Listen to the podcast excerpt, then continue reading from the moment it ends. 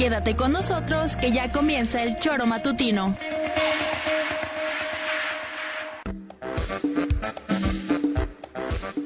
Porque somos quienes alegramos tus mañanas. Interactúa con nosotros y búscanos en nuestras redes sociales como El Choro Matutino. Sintonízanos desde nuestra página web www.elchoromatutino.com y llámanos a cabina al 777-311-6050. De lunes a viernes, de 7 a 9 de la mañana, por Radio Desafío y también por Irradia FM 103.7. Somos la mejor revista informativa del país. Somos... El Choro Matutino.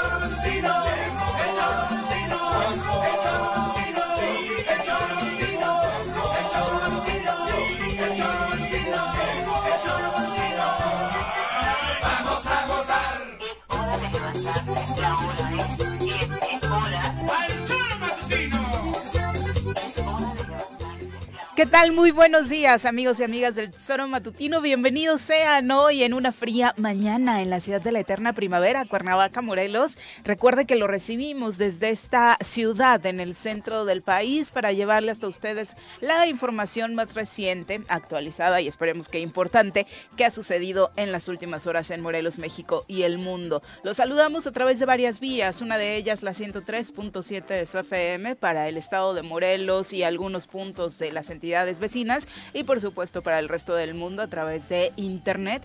Estamos en el tesoromatutino.com, radiodesafío.mx y nuestras redes sociales. Eh, estamos como el Tesoro Matutino en Facebook, en YouTube, llevando la transmisión totalmente en vivo y en directo para todos ustedes. Así que muchísimas gracias por despertarse con nosotros y por supuesto acompañarnos las siguientes dos horas de programa. Señora RC, ¿cómo le va? Muy buenos días. ¿Qué pasó, señorita Arias? Días. ¿Por qué le ponen el gallo al señor Arrece? Parece que sigue dormido. ¿Qué? Qué? Sí, ¿no? ¿Qué me han puesto? Vienes muriendo de un gallito ahí de fondo. ¿Ah, un gallito? Ah, no, ¿Te despiertan las gallinas o ellas no hacen ruido en las mañanas como los, los gallos? Los gallos, Ajá, sí, los gallos. las gallinas no hacen ruido cuando ponen el huevo. ¿Nada más? Sí, sobre todo si tienen el huevo más grande que el hoyo. Ella es calladita, ¿no? Grita, ¿eh? Sí, pero hostia, supongo que...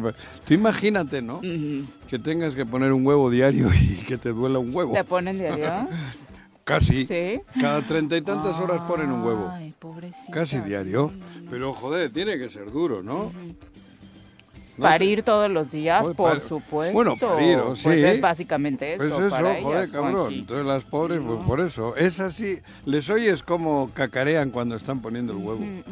Algunas cuando el huevo es chico, pues no, ¿no? Como que lo sueltan. Pero cuando el huevo es grande, se ve que les duele, cabrón. Pero en las mañanas los que hacen kikiriki son los gallos. Y tengo como cuatro. Uno de esos te pusieron, sí, ahorita. Aquí me para tratar pusieron. de despertarte, Mira, qué Ya que no tienes gallos, ¿no? ¿O sí? Aquí gallos no. ¿No? Pues Aquí, pues puro, no sé, de todo. En tu rancho, Ah, en- establo, lo que sea. Allí tengo Juanji. cinco gallitos, Ah, ¿Y a sí. poco entre cinco para todas? No, ¿No? con uno. Ah, Hay con uno que es un caujo. Yo veo que las pisa todos los días. Es una nota. ¿Sí? Sí. Y no le veo que va a O la sea, lo tienes, lo tienes como para inspiración ahí Sí, lo, veo y digo, puta. Ahora sí que ese es mi gallo. Y creo. claro, y yo digo, ¿cómo lo hará acá? Y no le veo que sale de allí, porque yo te digo, no va ni a la por Y Viagra sale entero. más. Él, él, Sa- sí. él sale entero. Él sí. Mm. Ellas mueven así el culito un poquito y ya salen corriendo las gallinas, güey. Ah. ¿Les Les, has visto? gusta, les agrada. Pues supongo, ¿no? supongo que la gallina sale feliz, feliz después Pero de la no, no las estés explotando nada más para que No te sé estén qué las, poniendo, no sé qué introduce el gallo, pero se monta encima y luego sale la gallina agitando sus plumitas como feliz, cabrón. Con razón el otro día te, tra- te vieron tratando de hablar con el gallo para que te pasara. Sí, le, le dije, kikiriki. ¿Cómo las dejas y él me así, dijo, pero? kikiriki tu madre. Bueno, ah, cabrón, pues entonces ya valió madres. Las No. clases de animales con el señor Sí. RC. Pepe, ¿cómo te va? Muy buenos días. Hola Viri, buenos días, buenos días al auditorio. Pues aquí escuchando atento el tema de el ciclo de vida de los gallos y las gallinas ponedoras. Está duro, ¿eh? Lecciones. El jueves viene la sexóloga. Exactamente. ¿A que no para sabe? que ¿A que sabe menos que yo del tema de gallos la Valdría sexóloga? la pena hablar con un veterinario para saber cómo. La- ay, dice- sí, pero la sexóloga igual no sabe Ay, eso sí, del gallo, me, ¿eh? me da mucha ternurita que pongan diarios las Ah. gallinas. Sí, No, qué impresión. verdad, no. Cada treinta, ¿no? y tantas horas dices, ¿no? Sí, las que andan sueltas, la las que gallo. están en, con lamparita y en un cajoncito, las Ah, pobres no ponen cada Ay, no, 24 sí. Pero horas. esas sí están cañonas, Porque ¿no? el proceso de la gallina va en, con- en relación a la luz. Y como las tienen todo el día con luz, pues andan pone y pone es huevos. Las que son de libre pastoreo como las mías, no cada explotación. 32 horas. Por eso así. hoy lo que se busca incluso en el consumo de los alimentos es que sean de libre pastoreo, Claro. porque el propio estrés de las gallinas, esos huevos que consumimos, Sí. científicamente comprobado, eso. nos transmite ese Claro, estrés a la hora de consumir esos Por eso yo al gobernador le digo, no comas huevos de esos, cabrón. De yo no creo que le esté-. Come huevos de libre pastoreo. ¿Y él estará estresado? ¿Eh? ¿Él estará estresado?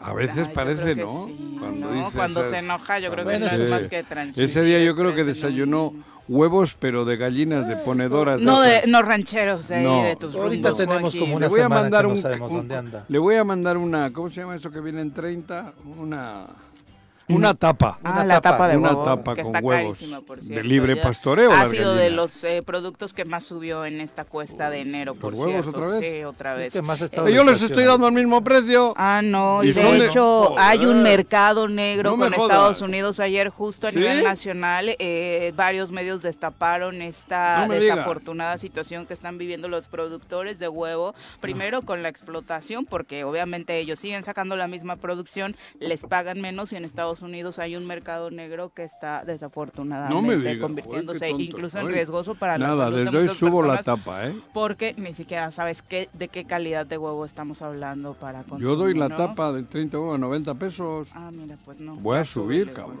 No, no, es más, voy a reclamarles que los que les he vendido esta semana que me paguen un poco la- más. La diferencia. Sí, cabrón. Pero bueno, quien nos trae también noticias actualizadas de por allá tus rumbos es el otro Pepe. Directamente desde la Suiza morelense, llega cargado de pulque, barbacoa y quesadillas, el polémico diputado local de la 54 legislatura, Pepe Casas. Bienvenido. ¿Cómo te va, Pepe? Muy Pepe. buenos días. Juanjo Viri, Pepe, auditorio. ¿Tú sí Bien, sabes lo que introduce el gallo cuando monta la gallina o qué, qué le hace?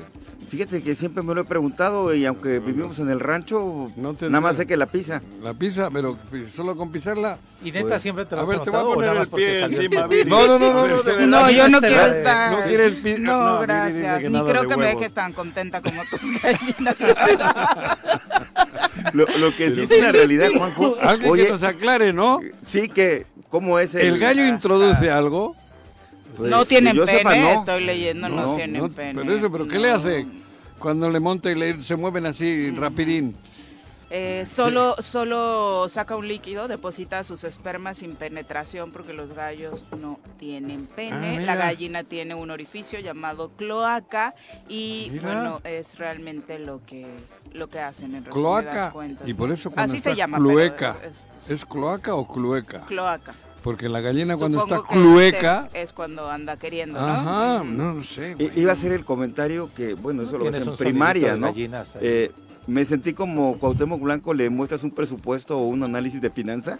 Así me sentí neófito ahorita, pero Ah, creo ¿sí? que, él es insensible, ¿no? Ni siquiera Ah. lo siente.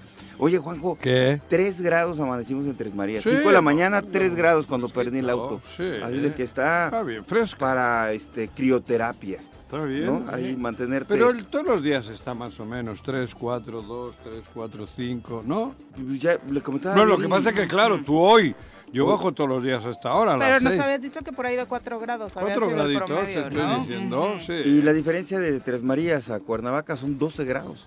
Ah, cañón. Con esa altura son Sí. 12 grados la diferencia. Sí, Oye, sí. por favor, estamos casi a 3.000 metros de altitud sobre el nivel del mar. Un saludo por allá a todos mis paisanos Sí. y paisanas que ya tienen listo el atole, las quesadillas y los tamales. ¿Cómo Y- se llama el changarro? El, mío, barbacoa. Por allá los esperamos. ¿Cómo que no te Bueno, ya se está. Todos los nombres Ay, cabrón. ¿Tú cómo te llamas? Ah. ya me acordé quién era la vieja, la señora de la... la- la- Juanji. la- mira, me había, ya iba a salir la vieja, pero no, mal dicho, es joven. La señora que no me acordaba, Carla. Carla Aline Hernández. sí. ¿Carla qué? Aline Hernández. Se- Carla su segundo nombre. Mira. Carla Aline. Esa chica ¿Y era ella la de qué? Ella estaba, la conocimos por, me parece que un trabajo destacado que hizo a inicios de este programa hace en Sí. 2003, pa- eh, durante 10 años en la Junta Local de Conciliación Ah. Arbitraje. Eh, ahí interactuamos mucho una con ella. sobria, tal, ¿no? Hizo un gran trabajo en el tema de conciliación laboral en ¿Ahora el Estado. Estaba en el Conalep? Y ahora está en el COBAEM. Y Ah, es ¿sí? precisamente Mira. por esta razón el cambio, porque se Ah. acaba de ir Víctor Nájera. ¿Eh? Gran futbolista. Sí, también se dedicaba precisamente Pambolera. a... Al buenísima. ¿Ah, sí? Sí, sí, Uh, no De sabes. hecho, sí nos contó alguna Fútbol vez en rápido. la- en las Desde entrevistas el que tuvimos claro. con ella. Pues de ella no me... ¿Te acuerdas que llevaba vecina 15 mía. días estaba para acordarme del nombre, güey? Vecina mía. ¿Ah, de la sí? de la Luz, sí, claro. Mira. En Chapultepec. Carlita, Sí, buena. mira, buena. yo creo que es de las personas, ya que me dijiste que te habías acordado, que aunque está en el gabinete, es de los perfiles destacados Sí. dentro del gabinete. Por eso, de así eso como lo dijimos eh, la semana pasada de Ana Virinia, que se integró al tema del Cipina. Cipina, ¿no? Que la verdad es que Pero- por el trabajo que ha hecho en el SEMPLA, me parece que mínimo cumple con el perfil para ocupar ese cargo, ¿Se no como otras personas. A la, al Cipina, eh, que es el sistema de protección para niños y adolescentes. Ah, qué buena noticia, ¿eh? La magistrada, una excelente ¿La labor conoces allá. también o Sí, qué? ¿Mande? ¿La conoces, digo? Sí, la Es conozco. que durante años estuvo en el Tribunal Unitario de No Justicia acuerdo. para Yo Adolescentes. de Carlita sí, de Carla sí, Carlita. Carla. Y, y no, quiero aprovechar a agradecer a, ¿A la cortesía del choro matutino. Miren, nos acaban de traer un café calientito. ¿A poco no te habían invitado? Gracias, Liz. No, sí, pero el de hoy está especial. Ah. Sí, Hoy, hoy sí compraste del bueno. Aguas, porque luego Yo- Juanji tiene hierbas allá. Le echaste toloache, Sí, cabrón. Raras. No, Sígueme. porque se va a poner celoso el vaquero. Sígueme. El unas gotitas solo, cabrón. Yombina. Bueno. Nada más para redondear el tema del huevo, eh, subió de 30 pesos a 45 en México. No me digas, estoy perdiendo. eh, de enero a de, de diciembre de 2022 a Mira, enero de ¿tus huevos son 2023 orgánicos, Juanjo? el Los kilo no, pero los de las gallinas sí. el kilo, ¿eh? Ni siquiera estoy hablando El de la kilo. tapa. Mientras que en Estados Unidos Joder, el mercado negro que les decía se ha incrementado porque pasó de 59 pesos a 123 el y por eso muchos eh, pues eh, comerciantes y productores de Estados. Unidos han estado viniendo a buscar a México Wow. y lo están llevando, pues esperemos que con los eh, todos los Mira, tráfico de huevos. Sí. Los Sí, gringos pues- andan traficando Pues están huevos. buscando mejores precios, ¿no? Joder, pues que vengan. Los 123 allá y eso Yo va a casi provocar tengo dos tapas diarias. que eh, No, lo que dicen los 60 productores huevos. locales es que la salida del huevo nacional hacia Estados Unidos, porque está, lo están pagando muy bien, pues va a generar una demanda Aquí, más alta acá y escasez pues y si se van encarecimiento. los huevos y allí, encarecimiento, ¿no? Pues nos quedamos Nos vamos, el- luego va a estar la, la demanda va a estar más, más fuerte que la oferta. ¿no? Sí, pues no va a haber, se los van a llevar, Joder, pues mira, llevar ya saben, tengo huevos. De Oh, libre pastoreo. Eh, eh, y, y nos, ¿eh? nos- De libre pastoreo, las gallinas. Y- ¿Es y en serio? Sí. A mi mamá. Dos mi- tapas al día me dan los, tengo como 80, 90 huevos. O huevos, no, gallina. Saludos a mi mamá que me enseñó a echar los huevos al sartén, pero más a la vida. ¿Sí? Ay, qué Ay, bonito. qué poético. Qué poético. Marta. Qué poético, señora Marta. ¿eh? Me, me pone sensible con tanto. Ya ves, te está Me está inspirando. inspirando Aguas con el café. Oye, ya empezó a hacer el efecto y llevo dos, Te dos sorbos. que te han puesto unas ¿Te pones gotitas. sensible con tanto huevo? Qué bonita barba traes, Juan. Sí, ay, ay, ay, ay, hasta, ah, ah, eso ya no, eso, No te visto. gotitas no te las Esa rayita en medio que traes ahí bien, ese corte, bueno, no tan en medio, un poquito a la Ah. izquierda. A ver, eh, se ve eso muy de bien. la ¿eh? rayita al medio. Ah, está hablando creo del cabello. Del El cabello. cabello, de, pues no, pues de qué más podría hablar. A, Ma- a Malboro no le gusta esta, No, este comentario. Pero bueno, hablar, eh, de entrada hay días en las que nos despertamos y de pronto nos empezamos a topar con noticias, pues por supuesto muy lamentables, particularmente hoy junto con la productora me tocó en esta calle de, de Pericón, pues, eh, pues un ejemplo de lo que desafortunadamente la inseguridad genera, no solamente en Cuernavaca, sino en el estado. Llegamos a comprar nuestro cafecito, acababan de asaltar ¿En el el, establecimiento una hora antes. ¿El La señora estaba eh, pues Todavía prácticamente en La pánico. chica, la cajera. Exactamente. Ah. ¿Aquí abajo? Sí, eh, a- aquí en... Este de acá, enfrente de, Exactamente. de Vivaldi. Normalmente ponen Es una, tiro por viaje una ahí. patrulla, este, está ahí Está en, ya les ha en pasado donde está la Virgen ¿eh? de Sí, Guadalupe, es donde se estaciona. Ese tiro por viaje, por Sí, lo que estaba yo contando ya me ha ahora, tocado ¿no? parecido que a ustedes llegar y estaban eh, temblando. Eran. Con el susto, ¿no? Porque les Eh, acababan, de- eso es hace como tres meses igual, o una cosa así. Sí, y lo que decía es trato de tener cerrado, pero llegaron a comprarme, no los asaltantes, sino otras personas, eran bastantitos, entonces fue de, pues mejor pasen porque me voy a tardar, entra otro corriendo y bueno, los asaltan, ¿no? Hace aproximadamente una hora. A- avanzamos- punta de pistola. Eh, Sí, avanzamos unos metros, cortina levantada en uno de los negocios que está adelante donde venden flores. ¿no? Ahorita en la mañana. Ahorita, otros metros adelante, eso no tiene que ver con inseguridad, tiene que ver con la incapacidad de algunos para manejar, un coche estrellado y prácticamente deshecho también aquí en Pericón, eh, tiró un poste, ¿no? Eh, ojalá que haya salvado la vida, al parecer también acababa de suceder y Mm. se suma a las denuncias que ayer hacían transportistas tanto eh, de las rutas como de los taxis, esto en municipios como Cuernavaca, Jutepec, Temisco, incluso Yautepec, hablando de lo terrible que ha sido el año respecto al robo a transporte público, que es uno de los delitos que además eh, salimos punteando también, ¿no, Pepe? Anoche, el año mira, sí, pasado. así es. Ujú. Ruta 5 asaltada en la colonia Lomas de Corsé, ujú. anoche también. Y golpearon al rutero, me parece, de manera Sí, le pegaron fuerte, en el ¿no? cachazos en, la cabeza. Pero fíjate, Sí. aquí quiero destacar, ¿Y eh, este chico que vino de Veracruz, cómo se llama? El señor Warner. ¿El Guarnero es que? No sé dónde ande. ¿Eh? Se le ha visto más al gober que a él, creo, Sí, este año, ¿no? para Sí, que sí, reflexione sí. la gente, Juanjo, eh, se llama efecto compuesto. ¿no? Un error, en cuando lo eres positivo, una actitud nueva cada día, pues bueno, suma y te hace una transformación. El efecto compuesto de ocho años que cumplió Cuauhtémoc Blanco el domingo al frente de los gobiernos, el gobierno municipal más el gobierno del estado, Morelos, sí. ve lo que ha llegado. Son ocho años de este efecto compuesto de la inseguridad que hoy nos tiene colapsados ya en Morelos. Bueno, es que un la efecto gente es muy... ¿Mandé? Es un efecto Sí, es un efecto descompuesto, ¿no?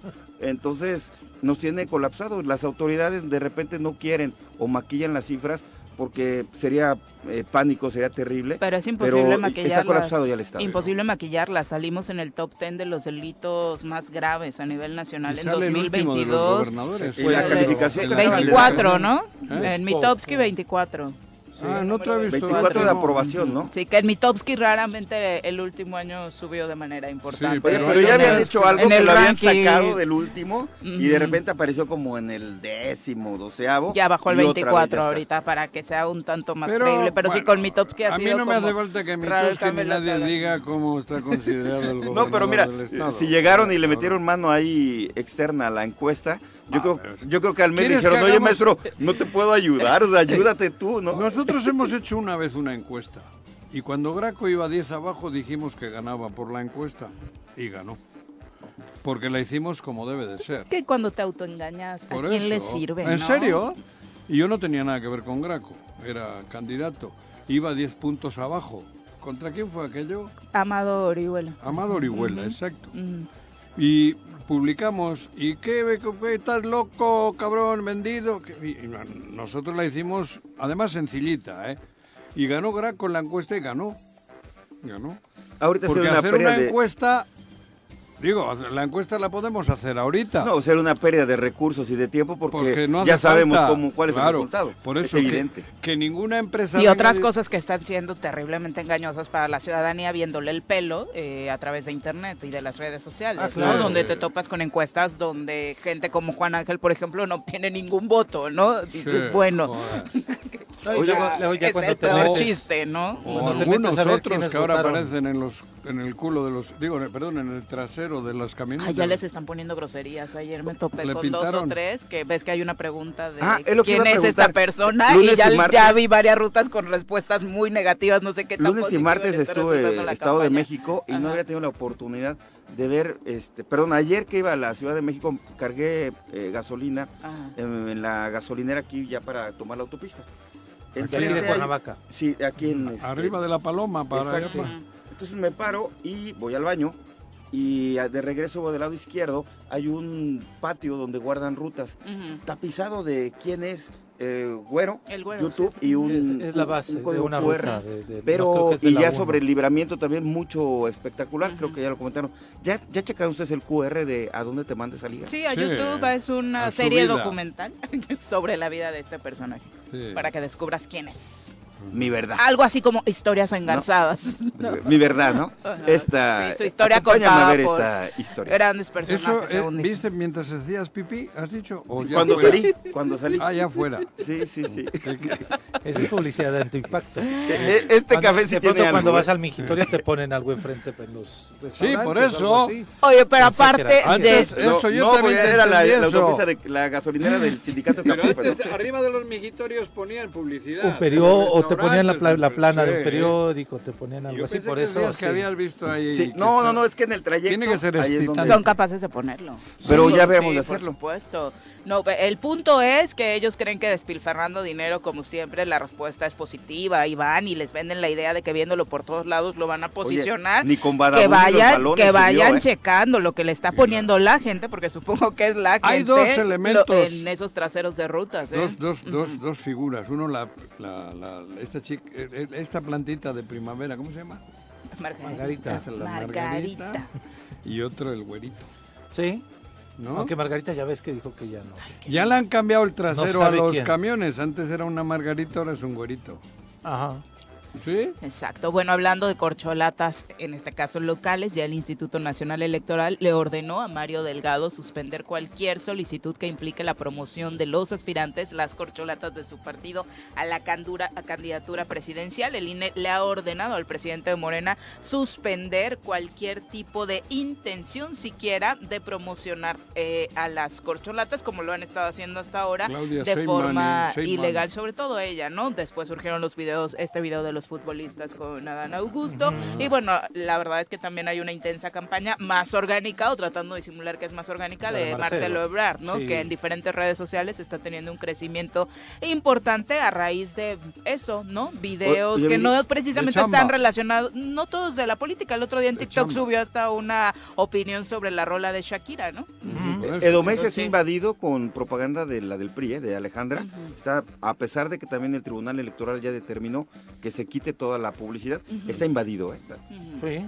Sí, sí, Pero sí. si es, que por eso digo a veces que tenemos unas instituciones, eh, ¿qué instituciones? Hacemos lo que nos, lo que, lo que nos sale de, de lo que hacen las gallinas. Nadie está respetando la ley y esto no es la primera vez que sucede, si ¿no? Siempre hemos visto lo mismo. Y le pueden poner no candados y más candados y más Claro. candados y van a encontrar la fórmula para brincarse Claro, la ley, ¿no? claro. Porque hoy estamos más regulados que nunca en materia de publicidad. Por eso, y pero ¿para qué tanta regulación y tanta ley si luego resulta que no la respeta nadie? Porque nadie la respeta, en ningún sentido. Yo creo, aquí sí que le- la ley se ha hecho para romperla, cabrón. Para no respetarla. Parece que hacen leyes y de inmediato, o antes, tienen el antídoto para esa ley.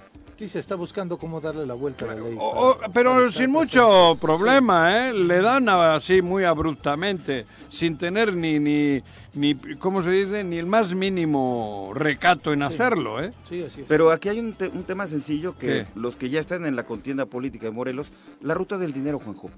¿Qué empresas son las que a las, las que utilizan como intermediarios para poder tener esas este, esos Pero si espectaculares, eso lo sabes esas tú y lo rutas? sé yo. Sí, pero habrá que documentarlo, ¿no? Y es muy sencillo. Pero ese es la- ahí es la, la- la institución quien tiene que hacerlo, ¿no? Por Claro, eso que la institución, la institución de entrada esa- tiene que hacerlo porque ya sabemos que es preelectoral. pero El la institución no sirve. El, el INPE tiene que preguntar ahora. Pero para eso está. Por eso, pero ¿por qué tanto rollo? No, es que tenemos un país con unas instituciones sólidas. ¿Qué, ha hecho la- qué han hecho las instituciones sólidas? Díganme. No ha habido fraude en todas las elecciones, no ha habido eh, corrupción en todas las elecciones. ¿Cuándo has visto que han cancelado, anulado una?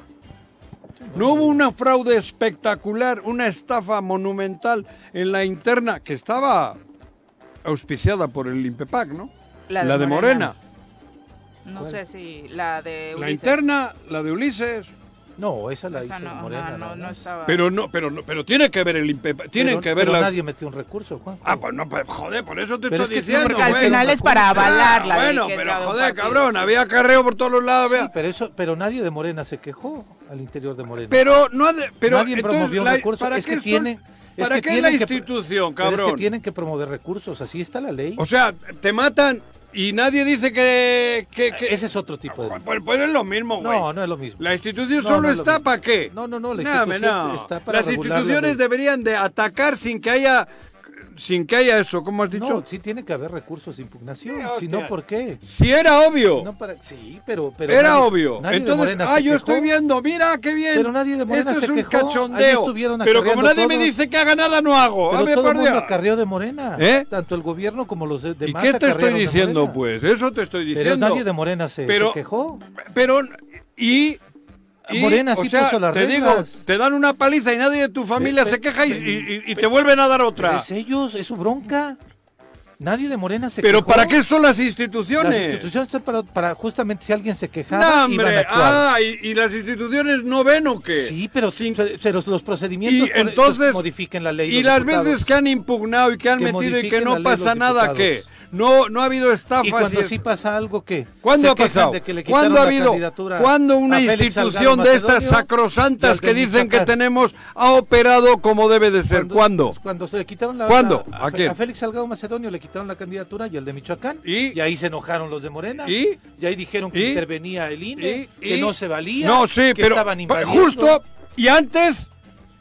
¿Y Pues antes? Nadie se quejó. ¿Cómo? Nadie se ha quejado con Felipe Calderón, nadie se quejó con Peña Nieto, nadie se quejó con el gobernador de... Ah, presentaron todas las este, Hombre, por. Dios. ¿Cómo que no se han quejado? Se ha quejado todo el mundo. Bueno, es que tú te vas a hacer historia hasta. hasta- Yo me voy a hacer historia a las instituciones, esas que tanto defendéis. Pues las que defendemos y son las que le han que dado operen, sustentabilidad y que operen, cabrón, país. que operen.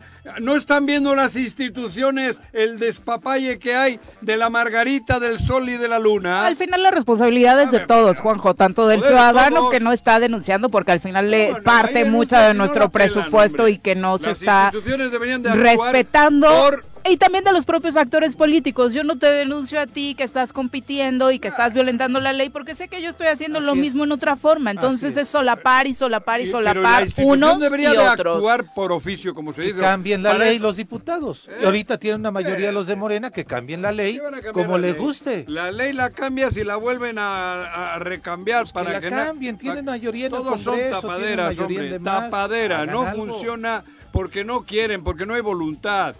Las, esas instituciones sacrosantas que hay deberían de actuar no y creo tan- actuar tan como debe de ser. Creo poner- que son perfectibles, ¿no? Pero, Joder, pero tienen ¿Cuál? que estar y existir todas las instituciones. pero dime, ¿qué- ¿para qué operan? Siempre con algún sesgo por ahí de vez en cuando, pero con sesgo. Cuando hay alguna dudilla rara, pero por oficio, por como debe de ser, mantener la democracia fuerte del país, nunca. Nunca. Ellos deberían de ser los que mantienen esta los que tenían que palabra la griega de democracia-. Los que tenían que, que hacer la democracia en ese proceso de Morena serían primero los militantes de Morena a no prestarse Bueno, eso te he puesto un ejemplo, el de acá, te he puesto en el de acá. No, pero yo te digo el de Pero- Morena, pero ya eso viene ocurriendo toda- no, en el de Morena no se hubieran prestado los militantes a carrearse, Bueno, a te- llevarse por, por eso, torta, pero mientras no haya instituciones que metan mano, cada vez va a haber más acarreos Pero y más, más no haya dignidad ¿Eh? de cada persona, ¿Qué? van a prestarse esas cosas. Que no, hombre, que Es un nada, tema no de hay una dignidad institución también que... propia. por- Bueno, joder, te estoy diciendo, el- el- ¿qué es el, la fiscalía? La fiscalía, ¿no? Autónomo. Sí, Fiscalía. La Fiscalía. General del Fiscalía Estado y- y y la de la, República. la República. Ujú. Que por cierto ya dicen que Gers aceptó que se, que se va, Que se ¿eh? va, sí. en días. No, está enfermo. Era lo más lógico, ¿no? Nada más que parece que algunos están queriendo proponer a Armando Saldívar, el, el ministro que acaba de salir de la Suprema Corte. Arturo. ¿no? Arturo, perdón. Pero yo dudo mucho que eh, Arturo Saldívar vaya a aceptar. Y hasta que el propio presidente lo vaya a proponer. ¿Quién es Germanero? Bueno, el presidente sí El lo... de la ¿Qué Fiscalía es? General de la República. Eso, fiscal, fiscal. Sí, que le hemos Como- platicado al público. como obviamente Uriel se sabe aquí, que ¿no? desafortunadamente está atravesando un conflicto de salud bastante grave con el cáncer de páncreas que se supone habría sido descubierto en su cuerpo. Ya son las 7.30 de la mañana, nos vamos a nuestra primera pausa. Recuerde que esperamos sus comentarios a través de las redes sociales o márquenos al 311-6050. Volvemos. Tapaderas, no.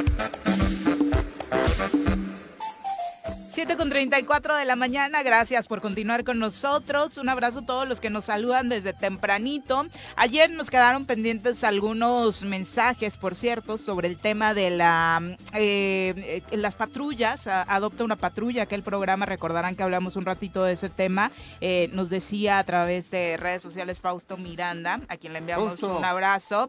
Dice, la verdad es que el programa Adopta una patrulla terminó por egos y también por posturas políticas de los nuevos integrantes del de, el ayuntamiento, ¿no? Que, bueno, luego también surge esto, ¿no? De no le voy a dar eh, continuidad al programa que hizo Juanjo porque porque, me cae mal, Claro. por muy exitoso que sea, ¿no? Exactamente. Es lo mismo que te digo.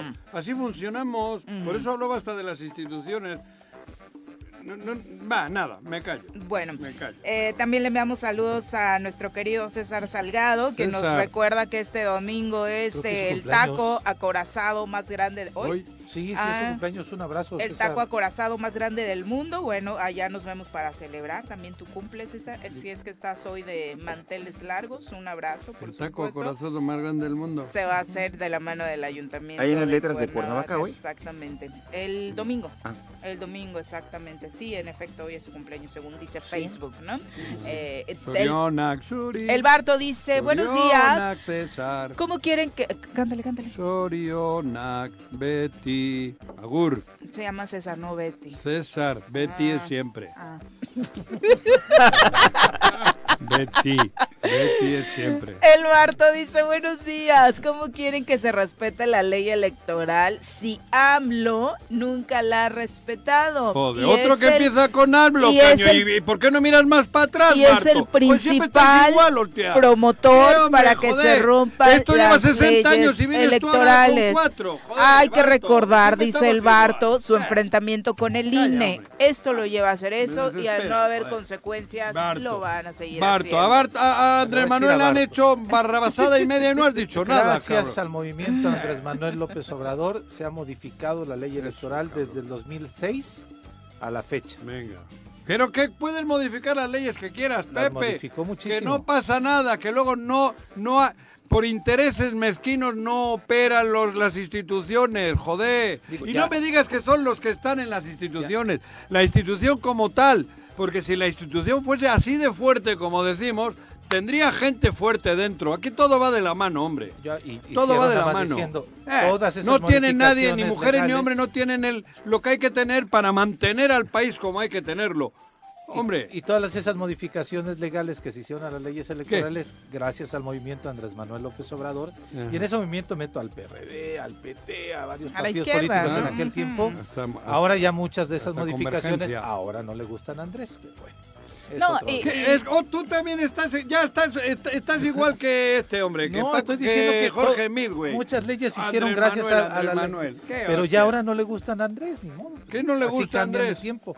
Gracias, muchas de las modificaciones que él promovió Pues a la ley es- electoral. Pero qué, qué la que hagas, hombre, que la que hagas. Pero sabes que todo, todas esas modificaciones, como dices Pepe, pues también iniciaron haciendo denuncias, denuncias que en su momento no apelaban, ¿no? Y creo que esos son los pasos que tiene que seguir la ciudadanía.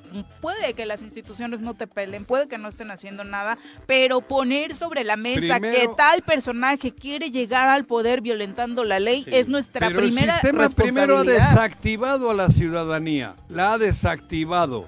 Eso durante toda la vida, ¿no, Juanjo?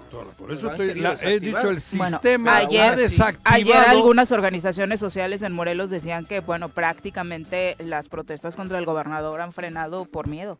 Sí. ¿no? O Pues sea, no, el eh, sistema ha mucha- desactivado. Muchas de las pero preguntas que tú haces de dónde están los No, pero ha morelenses ayer desactivado hasta las conciencias. de... ¿Por qué? Porque tener una mala escuela, tener una mala educación, tener programas de la jodida en televisión, tener eso es No, desactivar. te, te hace preocuparte más por Shakira y Piqué Claro. que por lo que va a suceder eh, exactamente, a mí o está Shakira sucediendo con Cuauhtémoc Blanco Claro, gobernando Morelos. exactamente. ¿no? Eso, ahora dado Sí, de verdad. Exacto. Estamos más preocupados por la letra de la canción de Shakira o, o por los cuernos que le puso Piqué que por los cuernos que le estamos poniendo a México y a Morelos. están les estamos poniendo. Sí, Nosotros le estamos poniendo cuernos a Morelos y a México.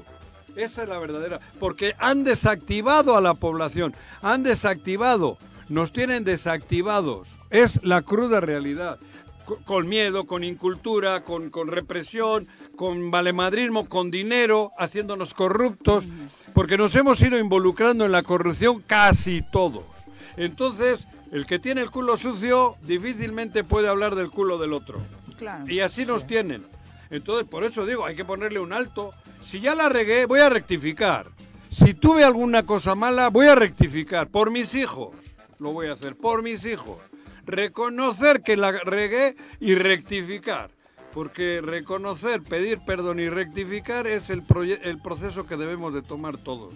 Bueno, eh, el profe Fernando Pozas también nos deja saludos. Dice que él también recuerda a. Carla Alín como una gran abogada, de hecho. ¿Quién es la, esa?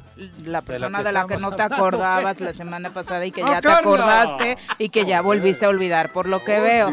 Bueno, ay, Carla, no. joder. La vi, la vi. Urge, urge que traigamos a alguien enfocado a tratar los padecimientos de la tercera edad. Vamos Sí. a De empezar a buscarlos. Son las 7 con Los míos ya son de la 40. quinta. Eh, vamos a entrevista, ya nos acompaña a través de la línea telefónica el magistrado presidente del Tribunal Superior de Justicia, el magistrado Jorge Gamboa, quien Mira. recibimos con muchísimo gusto en este espacio. joder, qué bueno. Magistrado, ¿cómo te va? Muy buenos días. Buenos días, Juanjo, a los dos Pepes, muy buenos días a todos Muchas y a gracias. todos sus Gracias. radioescuchas. Buen día, gusto saludarles. Bueno, pues una etapa muy importante en el tribunal está evaluación a concurso, la designación de 18 jueces. Eh, es un número de entrada importante, pero incluso eh, la elección de cada uno de ellos será trascendental porque al final tienen una responsabilidad muy grande, eh, magistrado. Y acudieron un Mira, Viri, este es un Sí. tema que tiene que ver con un cambio generacional, obviamente en el Poder Judicial del Estado de Morelos, pero que también tiene que ver con una cultura del orden y la disciplina administrativa.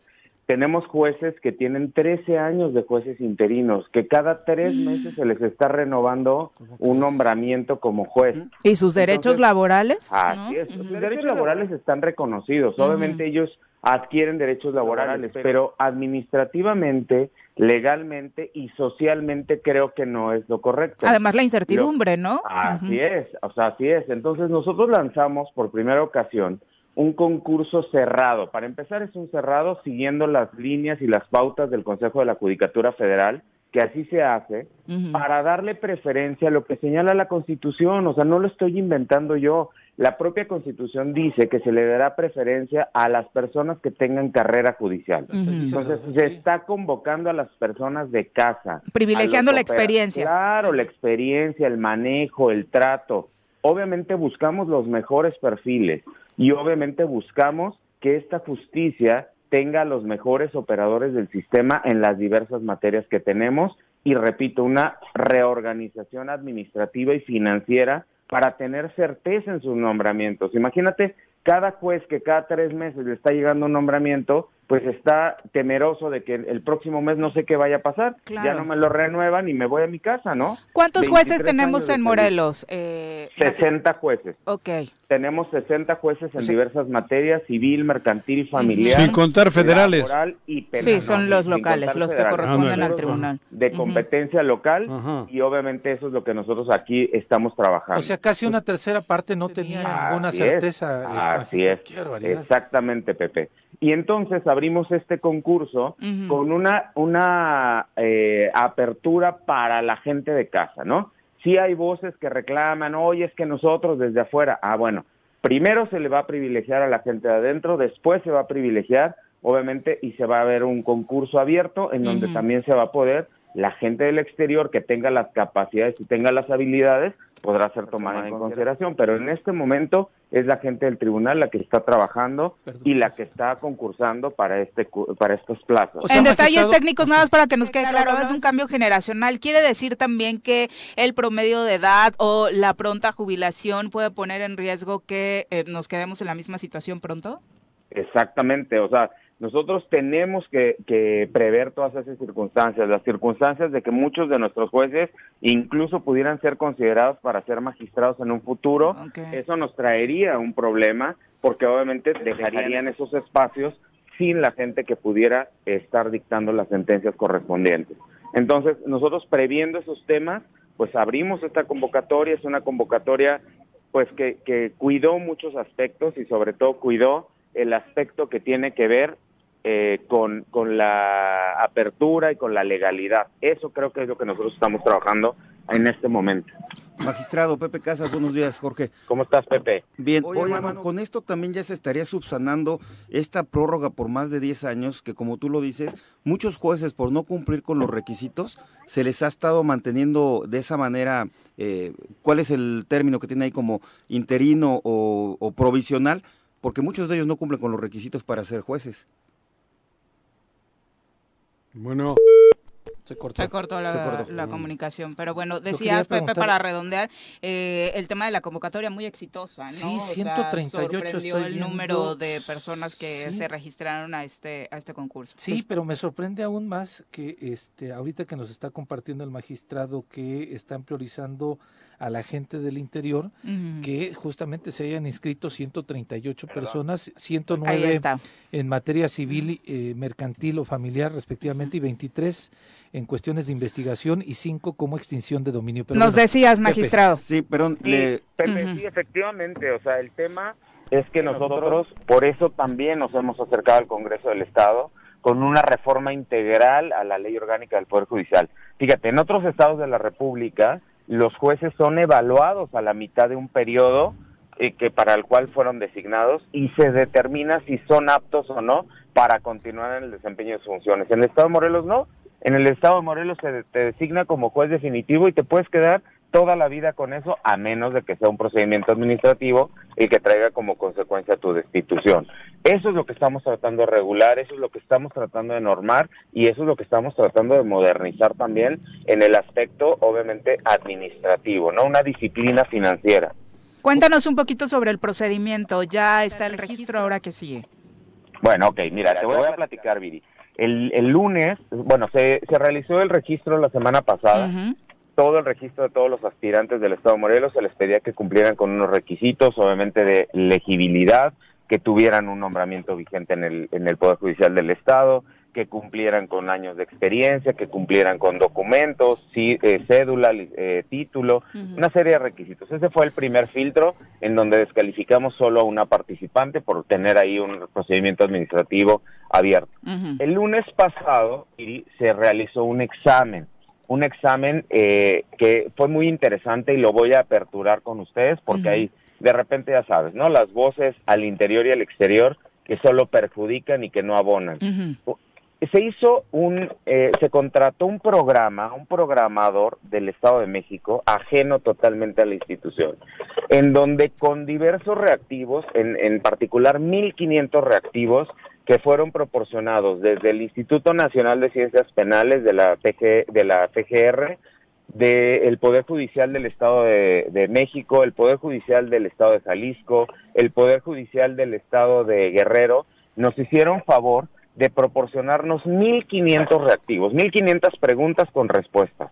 Estas 1.500 preguntas en materia civil, familiar, mercantil y penal, dependiendo la especialización a donde tú ibas y alimentó este programa. Entonces, ¿qué fue lo que nosotros logramos? Tener un banco de datos en donde tú llegabas, metías tu contraseña, metías tu clave y se te daba un examen de manera aleatoria con 100 preguntas de esas 1500 que estaba alimentado el banco de datos. Entonces, no había posibilidad aunque por ahí ya te pásame las seis. Pásame las seis o te voy a ayudar con la uno o te voy a ayudar con el examen. No había posibilidad o sea, porque era el, porcentaje de posibilidad de que se repitiera una pregunta era el 20%, pero de que se repitiera el examen completo, pues obviamente era muy difícil, porque eran 100 preguntas por cada participante, se les dieron tres horas, terminabas el examen y en ese momento la misma computadora te daba el resultado, imprimías tu boleta, firmabas y en ese momento se entregaba esa calificación. Ese es el primer filtro. No, de entrada un buen trabajo, ¿no? Me parece, eh, aprovechando la tecnología, magistrado. Y entonces ya sabemos cuántos pasaron. Sí, ya en este momento ya sabemos cuántos pasaron, ya sabemos obviamente cuántos eh, vamos a poder llevar a la segunda etapa, al segundo filtro, que es el examen eh, práctico. Les vamos a dar un caso práctico, un, un, expediente, ya sea si tú vas a la materia penal, penal, a la materia civil, civil, o sea, te vamos a dar un expediente y te vamos a dar igual seis horas para que tú hagas una sentencia, de la nada. O sea, tú vas a tener una sentencia para hacerla. Obviamente lo que queremos buscar es argumentación, redacción, discurso, contenido y sobre todo pues obviamente una sintaxis en ese asunto para que nosotros veamos si tienes esa capacidad de resolverlo, ¿no? Entonces, creo que es muy interesante. Y la última etapa va a ser la entrevista con los miembros de los integrantes de la Junta de Administración y Vigilancia para determinar quiénes ocuparán esas plazas. Adelanto también un tema. Son son 18 plazas, pero si tenemos menos concursantes, solo vamos a asignarlas a las plazas que correspondan a ese número de concursantes. Ah, los que salieron capacitados, que me parece importante y apto para esto. Los demás seguiremos concursando las plazas hasta que tengamos jueces definitivos. ¿Qué es lo que queremos también generar y transmitirle a nuestro personal? La cultura del esfuerzo, de la preparación. No salí bien en este examen porque no me preparé, porque realmente no, no estudié jurisprudencia, no estudié precedentes históricos. Ah, bueno, pues va a haber una segunda oportunidad en donde ya vas a tener más o menos una idea de cómo se desarrollaron esos exámenes y cómo vas a poder tú prepararte para accesar a ese puesto. Oye, magistrado, hablando precisamente, y ahora que haces la puntualización del tema del software y de todas las situaciones que se han estado, pues de alguna u otra forma delimitando para evitar especulación eh, pues mucho se ha hablado también del el peso que tendrías tú a la hora de realizar la definición o la elección de estas, estos 18 jueces y juezas. El peso eh, que tendrías tú, eh, ¿cuál es realmente dentro de esta selección? En el tema del software, en el tema del examen aleatorio, pues yo no tengo obviamente injerencia porque tendría que modificarlas, o sea, desde un punto de vista electrónico y es resultaría dificilísimo porque tendría que ser en tiempo real, ¿no?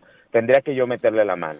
En el tema del examen escrito, de la redacción de la sentencia, bueno, pues también va a ser aleatorio. Tú vas a agarrar un papelito donde diga la materia, vas a tomar tu expediente, te sientas y redactas y se acabó. En el que pudiera tener yo una intervención de manera subjetiva, el análisis sería la entrevista, pero también se consideraron esos parámetros para que en donde yo tenga cierto impedimento, pues yo me aparte de calificar a cualquier persona que tenga que ver o que yo tenga algún impedimento para conocer de su examen y me retiro y viene una tercera persona que lo evalúa por mí. Porque están en la Junta de Administración, hay tres personas, ¿no? Norberto Calderón Ocampo, Alejandro Becerra y estás tú también, magistrado.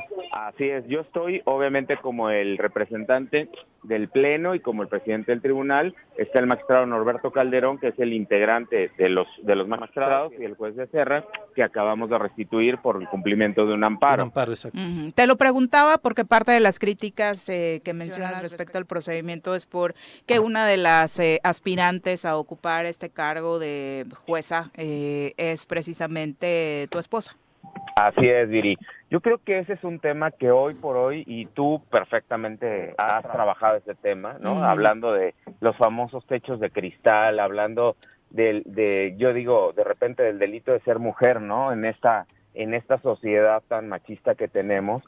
Bueno, pues Vanessa tiene en el, en el Poder Judicial 12 años de experiencia, o sea, no puede ella limitarse a, aspirar, a buscar obviamente un tema personal, pues porque su esposo es el presidente del tribunal. Ahora les aclaro, es la primera vez que ella concursa. Ella obviamente había concursado para ser una para ser magistrada en el anterior proceso del Tribunal de Justicia para Adolescentes y también lo quiero aclarar, yo ahí no tuve absolutamente nada que ver para que ella sacara el primer lugar dentro de todas las mujeres en las calificaciones. Que la designación se hizo de otra forma, bueno, así ya no, es, ya no es tema mío y es tema político. Pero ella sacó el primer lugar en el examen escrito, el primer lugar en la entrevista y el primer lugar que tuvo que ver también con ese examen práctico que les, que les hicieron en el Congreso del Estado ni siquiera fue en el tribunal. Entonces, cuando ella intervenga, si es que pasa a la siguiente etapa, yo me tendré que apartar de calificarla y de excusarme del conocer de su examen, pues porque obviamente yo tengo una injerencia, injerencia directa con su tema, pero vendrá una tercera persona que le evaluará. Yo me tendré que separar, obviamente como se tendría que separar, pues el magistrado Norberto o el, el juez de Serra si tuvieran algún impedimento con alguno de los participantes. Pero creo que eso no tendría que impedirle a ella aspirar a crecer en una posición donde ella se ha formado y donde ella aspira a ser juzgadora desde hace muchos años. Cuando uno ingresa al Poder Judicial, sea hombre o mujer, lo que menos piensas es el mayor obstáculo que voy a tener es mi esposo. porque él es el que no me va a dejar crecer o él es el que no me va a dejar que yo me pueda pueda culminar mi carrera pues obviamente como juzgadora. Además es el camino natural, ¿no? De cualquier persona que, que se dedique a este ámbito, ¿no? Por supuesto. Y además que así debería ser, ¿no? Y es un asunto de capacidades, ¿no? Y me parece que eso quienes conocen la, la trayectoria de Vanessa pues no no podrán ponerlo en duda. Sí, están a disposición de todo el mundo sus calificaciones desde la licenciatura con mención honorífica, desde la maestría con mención honorífica, desde la especialización con mención honorífica. Digo, no creo que haya estado yo en todas, ¿verdad? No, las del kinder no las tienes.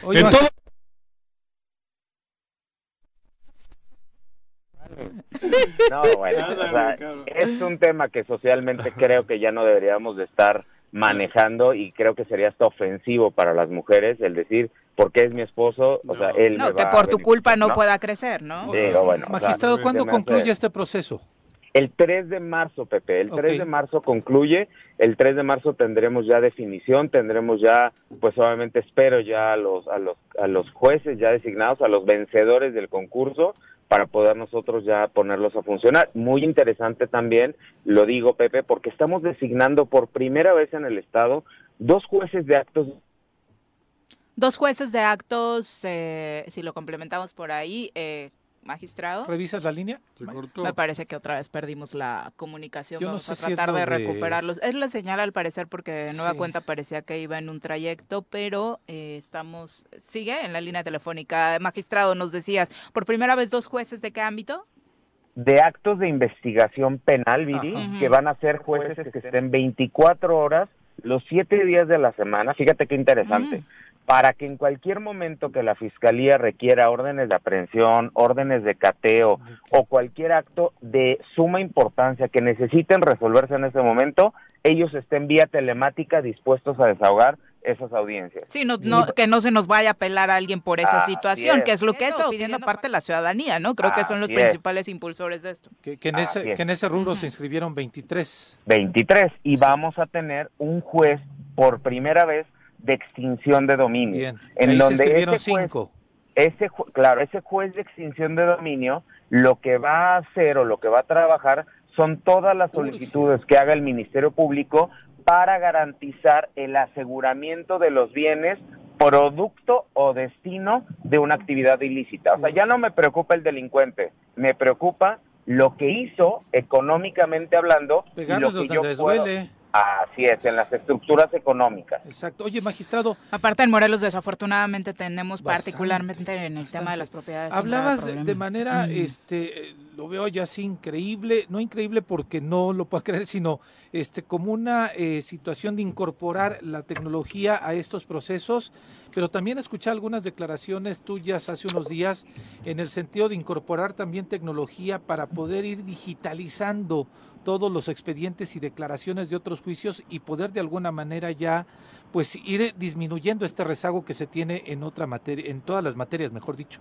Así es, fíjate que acabamos de hacer una sociedad comercial con Google, en, donde Google nos va a ayudar con un robot que va a, procesar información de un expediente.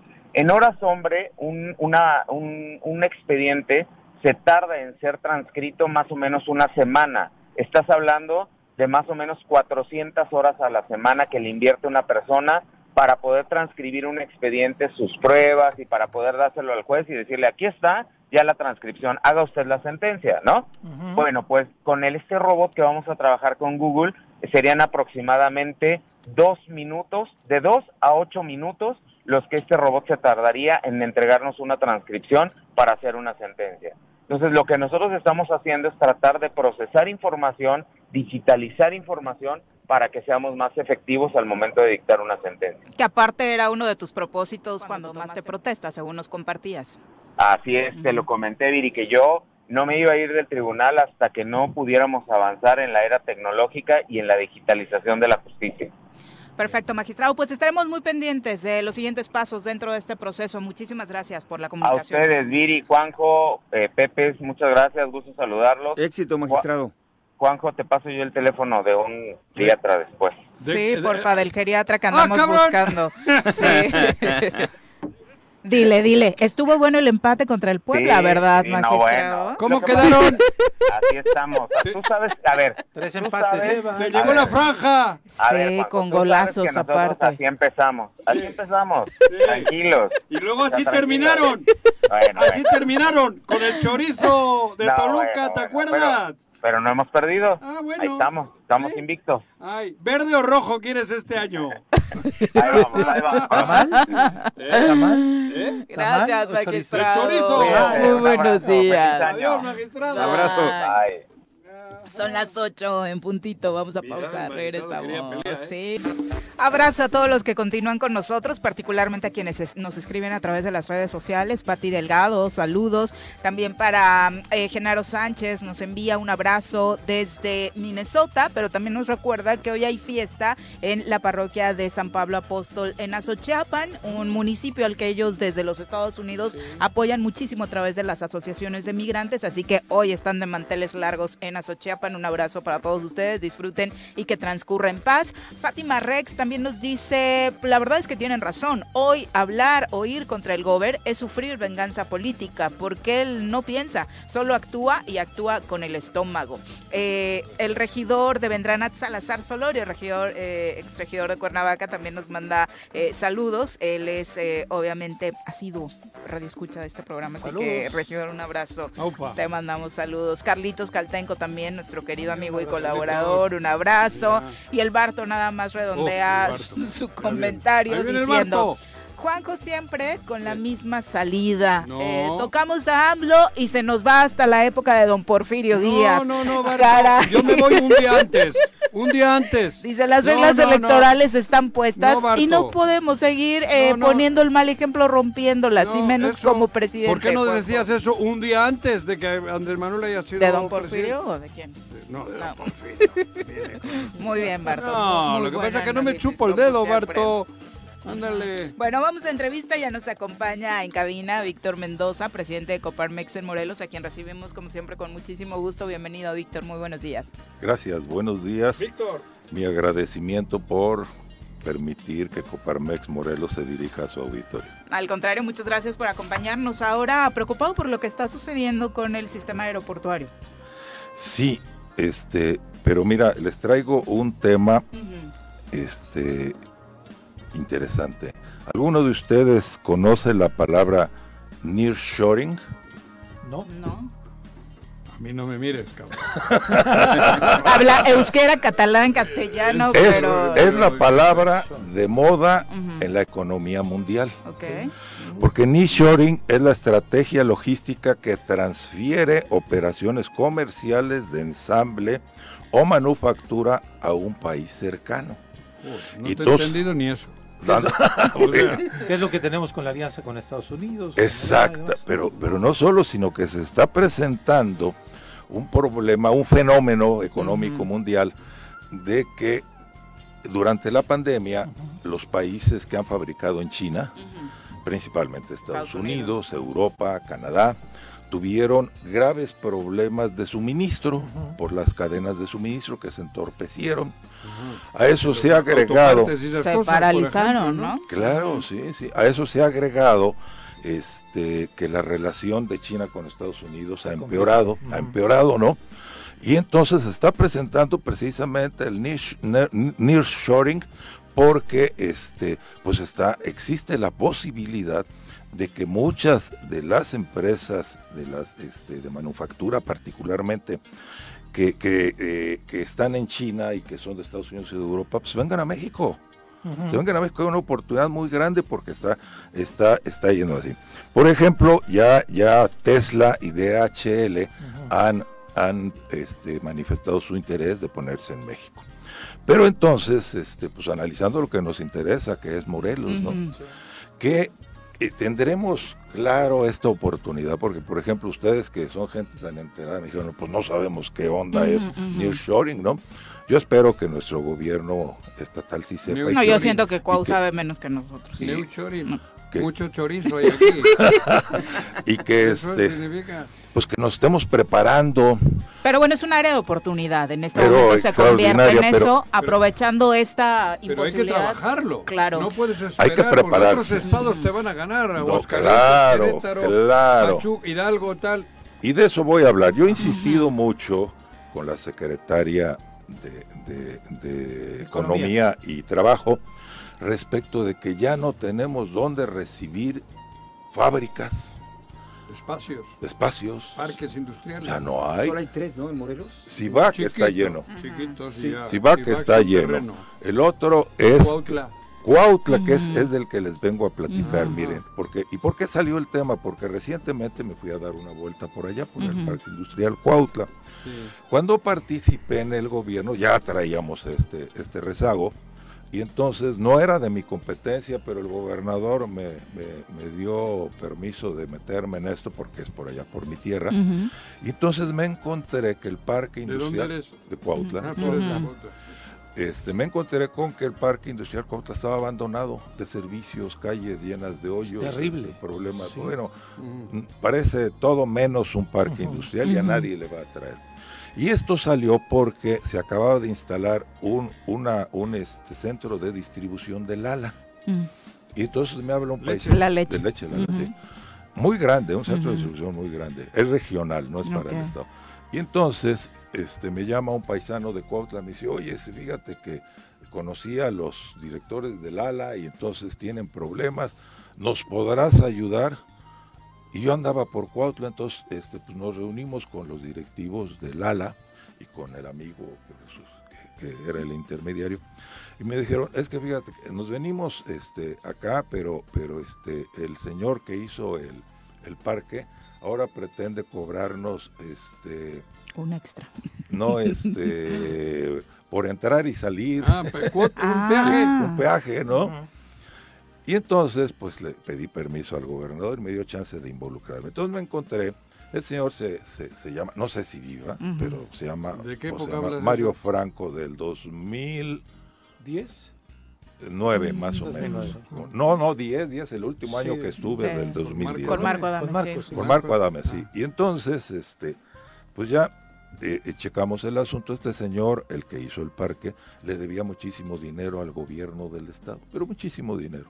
Entonces lo llamamos y todavía, todavía hay lotes ahí que, Que pueden ocuparse. que- pueden ocuparse y que él eh, dice que son de él, ¿no?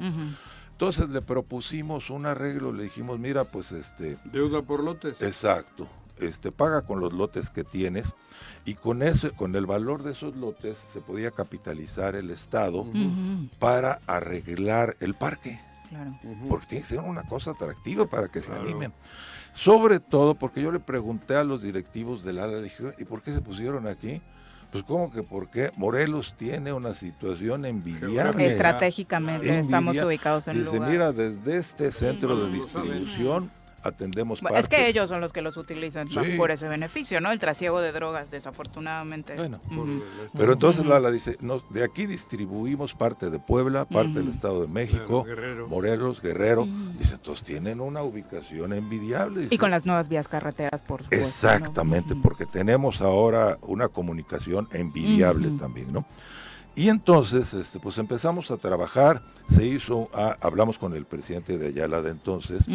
Pues un poco reclamándole por qué estaba el parque así. Dice, es que nunca lo entregaron, sigue como propiedad privada, no está municipalizado. Es que, perdón, el Parque Cuautla eh, Pertenece Está en pertenece a Ayala, sí. al municipio de Ujú. Ayala. Sí, por eso hablamos. ¿no? Entonces, este, pues ya habíamos hecho y llegamos a un acuerdo con el presidente, habíamos llegado a un acuerdo con, con este Mario Franco, habíamos hicieron Mario un- Franco era el dueño, el del- dueño del, del terreno. Sí, del parque, sí, ¿no? sí, sí. Este, eh, se hizo un grupo de, de empresarios de allá del Parque Industrial Cuautla para llevar y en ese momento salí yo del gobierno. Y entonces le encargué el asunto a este, al secretario de Desarrollo Económico que estaba entonces, a Tamayo, Rafael. y este, pues ahora que fui allá, pues creo que no se hizo nada, porque está igual que como lo habíamos visto. ¿No? Nunca se le da seguimiento porque lo hizo el otro. Exactamente. No, no fue mi idea, ¿no? Claro. Entonces, este, pues, pues, este, vamos a empezar desde la sociedad, desde Coparmex. Ya estuvimos platicando, se va a hacer Esto ya es hoy. Sí, hoy, hoy, hoy, hoy, sí, sí. Fui, fui la semana pasada, estuve allá. Y entonces vamos a retomar este, el asunto y entonces vamos a visitar al presidente de Ayala. Ya invité a los industriales de... eh, eh, estuve con uno, estuve con uno, estu- Pimentel, sí. Exacto. Pero estuve en, en este, eh, la fábrica de vidrios. Y entonces... La este, francesa.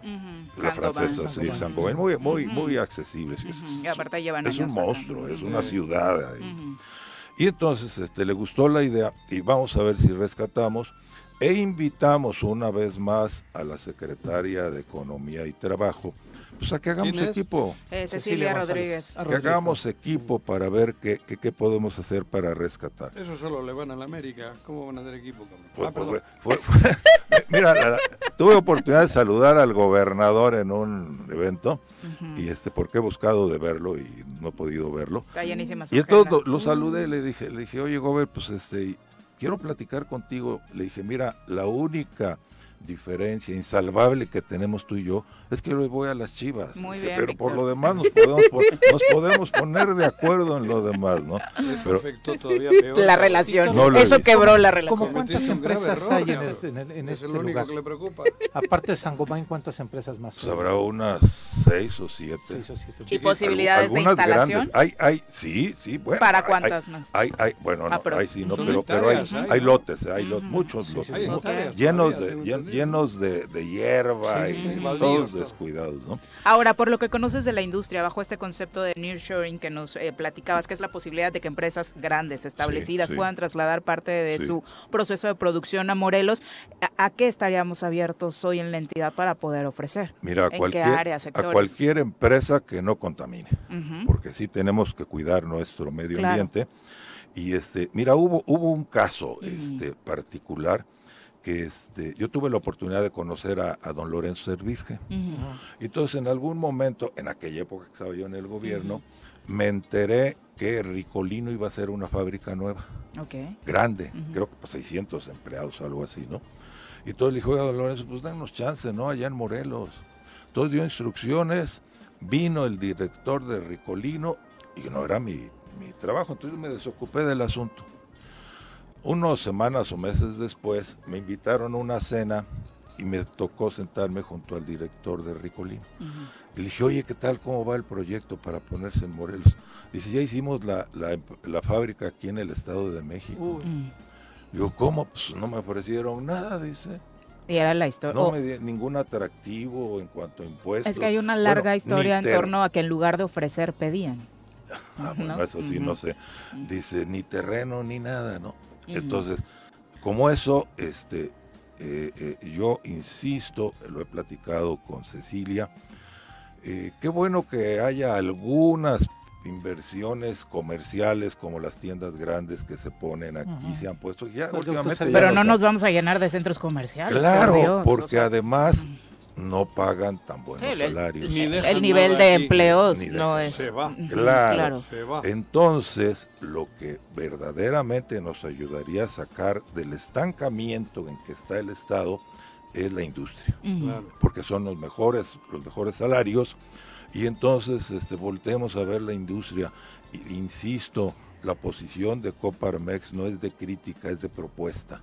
Entonces, tenemos, imagínense, este, y esto también se lo propuse a la, a la secretaria, el puente Mocho de Temisco terminado, porque tuve información de que ya van a dar recursos para terminarlo, así es. Pero el año pasado lo este anunciaron. ¿verdad? Y entonces, imagínense lo terminado y que de aquel lado... Este, el puente de... El puente sin fin, que ahorita Sí, está sí, siendo sí, ubicada para Ya. grabar series de narcos. Y entonces, que de aquel lado se ponga un parque, un parque, un parque industrial, que hay, hay gente inter- priva- en inversión privada interesada. Hay gente que se dedica a hacer parques industria- industriales llave en mano. ¿eh? O sea, tú proporcionas el terreno. si Querétaro a- tiene 12. Ándale, sí, 12 parques de claro, esos que dices tú. claro. Y es 12. increíble que tengamos Bueno, tres y uno abandonado. Entonces, parece que la intención es hacer del otro lado lo que había pensado la desarrolladora. que yo- ¿no? Sí, Geo. Hace- sí, hacer, Ujú. hacer Geo. casas. Ujú. Y entonces yo, yo le decía, mira, vas a hacer casas, vas a dar empleo mientras las hacen y después ya no. Mientras que si hacemos un parque industrial, cada vez que se haga, que se construye una En la isla, dices. Perdón. En la isla. Del otro lado. Del de- otro lado, del otro lado. Pero además, pónganse a pensar qué atractivo tiene. ¿A cuántos minutos quedaría ese parque Del industrial del aeropuerto? Sí, a nada. ¿No? 10 minutos. por ¿A mucho. cuántos minutos quedaría de este de la autopista ya con el puente? Cinco minutos. Y ya estando en la autopista se puede llegar a Puebla porque ahora con la au- autopista siglo XXI se hace cuando mucho dos horas, hora y media, ¿no? Se puede llegar a Guerrero, se puede llegar lo que me, lo, que lo que Y me decía Lala, ¿no? la. Tenemos una ubicación envidiable, ¿no? Entonces, básicamente el mensaje de hoy es ese, este, voltemos a ver, aprovechemos esta situación de nearshoring, aprovechémosla porque este, va a haber oportunidades de atraer. Pero hay que ir a buscarlos con ese planteamiento. Sí, Sí, señor. no van a llegar a tocar Bueno, tu puerta, Primero, ¿no? primero hay, hay, que, hay que pensar en que físicamente qué les vamos a Eso, ofrecer. por eso, ¿no? Físicamente. Y entonces, pues lo que... Física y económicamente. También, Tiene que también. haber eh, También porque- unos tiempos de gracia, como lo han hecho en todos los Exactamente, sitios. exactamente. Tengo entendido que el Estado de México les da tiempos de gracia. Querétaro les daba. Querétaro les consta. León, Sí, sí, León, sí. por eso creció impresionante. Claro. León. Seguramente Entonces, Aguascalientes, ¿no? Sí. Es otro polo industrial. sí, sí, importante. todos, ¿no? Todos, Todos. todos. Tenemos Por que pensar primero Ujú. en la parte este, que vamos a ofrecer físicamente. Y les digo, Coparmex va a estar chambeando hasta donde podamos, no somos autoridad, para ver si logramos rescatar el Parque Industrial Cuautla. Vamos a seguir insistiendo En que, en que se haga este acá en Temisco, porque sería maravilloso. Pero ahí tiene diferentes propietarios la tierra, tengo entendido, ¿no? Porque algunos vivillos compraron pensando que Seguro. iba geo ahí. Que sí iba a ser Para el centro comercial. y Seguro, demás. sí, sí, sí, sí. sí. No, no, no es fácil, eh, no, No, es fácil. Se tiene. Pero ahí está Co- Coparmex como interlocutor, ¿no? Que será importante Sí, para que sí, las sí. autoridades que de pronto muestran desconocimiento puedan, eh, pues, interesarse por un camino más apegado a las necesidades de la entidad. Víctor, como siempre, muchas gracias por acompañarnos. No, hombre, gracias a Gracias, ustedes y este, pues seguimos en contacto. Al contrario, muchas Hasta Buen gracias. día. Muy ¿Qué, buenos qué- qué significa eso en castellano? Descolocación, es decir, eh, lo que tienes colocado en tu empresa a nivel producción lo cambias a otro Dice lugar, ¿no? estrategia logística que transfiere operaciones comerciales, ensamble o manufactura a un país cercano. Near es cercano, No ¿no? voy a aprender inglés en la vida, cabrón. Oye, Yo tampoco. auditorio, No, se me dio, ¿eh? A mí no se me dio. También recordaba, eh, en el tiempo de la legislatura al año, se acercaron empresarios de NASCAR Ujú. Para desarrollar una pista en Xochitepec. Jamás le abrió la puerta el gobierno. Imagínate, Ah, sí. sí, el, el proyecto de la NASCAR. En Entonces, sí. ahí es donde pudimos haber posicionado a Morelos como anfitrión del mundo con proyectos de esta magnitud. Miren, Porque- en cuanto al aeropuerto que estás hablando, este, ese es otro material, es para la próxima semana que entra. Va. Ya estuve checando, sí, sí, sí, sí, pero ya les voy a cobrar, te voy a pasar.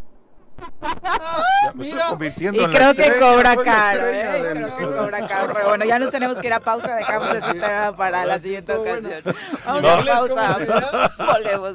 No, mira, ¿sabes? Este, lo primero, Con 26, gracias. Hoy mucho público. Pati Delgado, Silvia Aguilar, muchas gracias. Yuri Lázaro Landa, saludos, paisana. Gracias por estar acompañándonos. Vámonos ahora a nuestra sección, como siempre, muy interesante con la ginecóloga. ¿Por qué no me baja? ¿Estaré embarazada? ¿Cómo puedo saber si me contagió alguna enfermedad? ¿Y si tengo papiloma? ¿Y si solo es el estrés? Conoce todo sobre salud femenina con la ginecóloga María de Jesús Cruz en El Choro.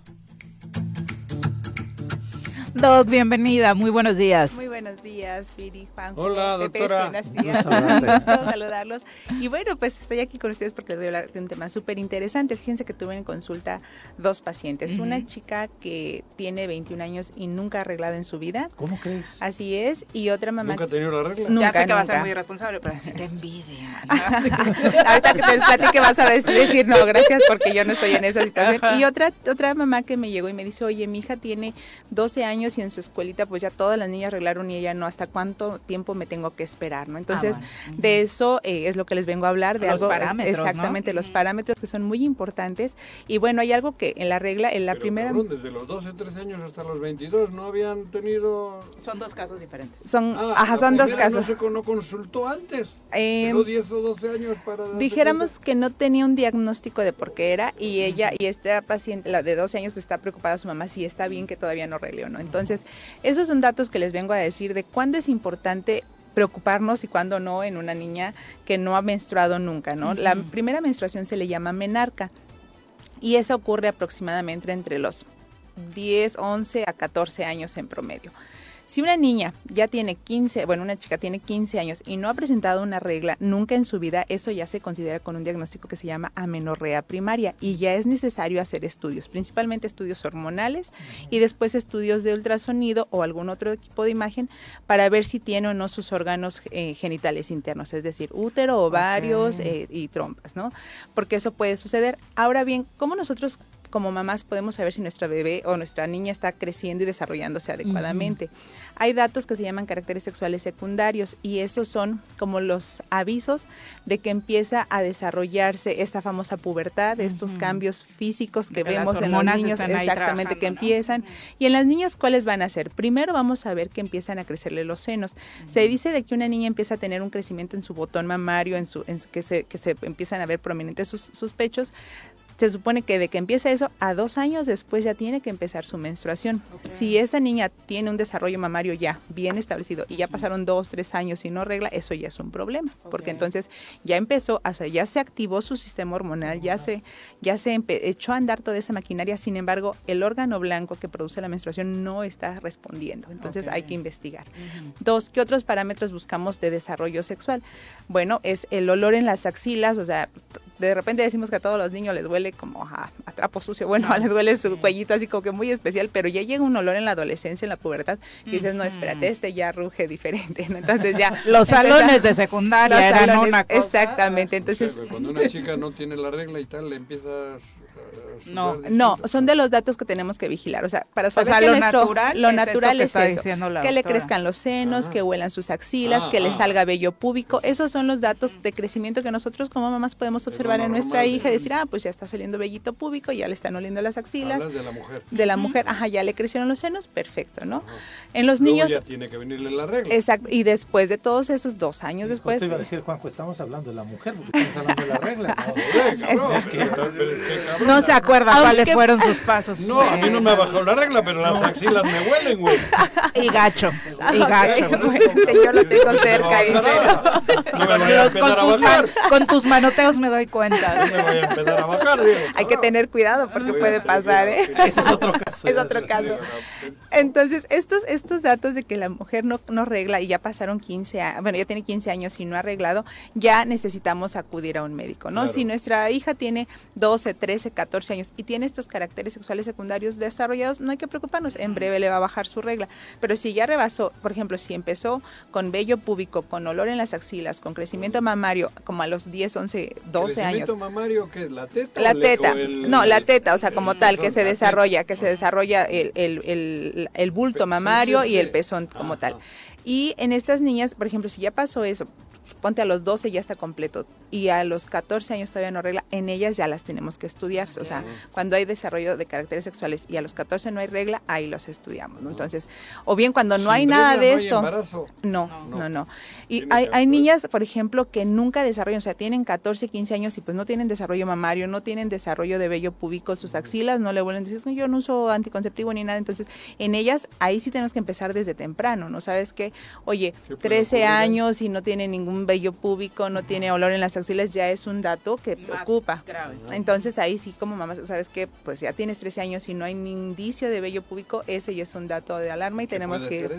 Ahí principalmente son cuestiones hormonales, que el ovario no está funcionando o tal vez no trajo la- los- el material necesario para producir óvulos, para ser estimulado, o bien a veces hay tumores a nivel del centro de la cabeza, en, un ima- en una zona que se llama hipotálamo, y ahí hay unos tumores pequeñitos como quistecitos que evitan que se dé una producción hormonal adecuada. Sí, la gran mayor parte tiene cura, podemos estimularlos, incluso estas pacientes pueden embarazarse si es que tienen sus ovarios y tienen su matriz. Porque también hay un caso que es un síndrome muy raro, les voy a decir el nombre, pero está súper raro, se llama síndrome de Rokitansky Kusterhauser Meyer, es así como que bien raro, pero bueno, quiere Son los decir apellidos de los que... de los que lo describieron. Parece otro parque industrial, cabrón. Algo así. y es, es el día de las palabras raras para ustedes. Entonces, esto ocurre cuando a la mujer sí se le desarrollaron sus ovarios y sí empieza a dar datos de pubertad y mi niña se ve bien, pero resulta que no regla. ¿Y qué pasa en estas mujeres? No se desarrolló ni las trompas de la matriz, ni la matriz, ni el cuello de la matriz, ni el tercio superior de la vagina. No hay aparato reproductor. Si acaso en algunas pacientes va a estar el tercio inferior de la vagina, que es una porción pequeña, es como un fondo de saco pequeño, y en algunas de plano está todo obliterado. Entonces, eso es algo muy importante porque, bueno, estamos hablando sí de función fisiológica, de menstruar y demás, pero también de función reproductiva. Reproductiva, ¿Qué le vas a decir a esta chica? Oye, si te puedes embarazar o no te puedes embarazar. Obviamente, si no hay un útero donde Claro, se geste, ¿dónde? pues no. Y en México la cuestión de útero subrogado, mm, digamos que es un No tema álgido, regulado, exacto, no está regulado, entonces lo dejamos pendiente. Eh, y esos son los datos importantes que tenemos que vigilar. ¿Y por qué no se desarrolla el aparato reproductor?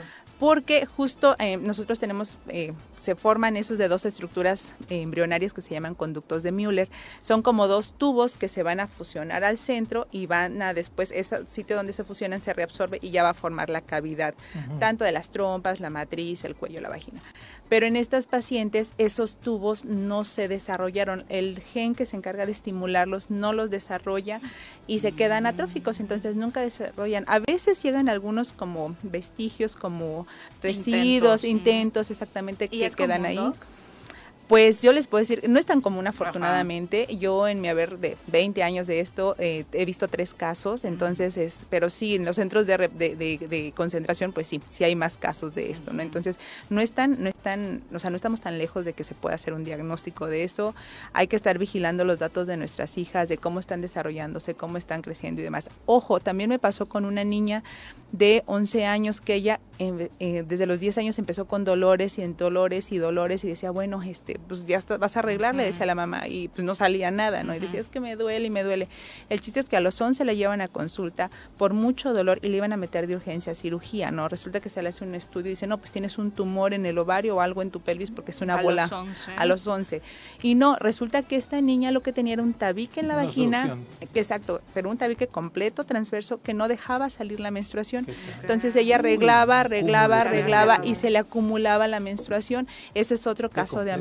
Eh, primaria. Entonces a mí lo que me tocó hacer es hacer ese diagnóstico, ver que el diagnóstico se llama hematometria, es decir, se está acumulando la menstruación en la matriz y es por un tabique que está tapando. Entonces, ¿qué es lo que me tocó hacer? Operar, quitar ese tabique y, de- y vaciar. Sacamos un litro de menstruación Wow. rezagada. Entonces, tenía oh, ahí, sí, ¿no? exacto.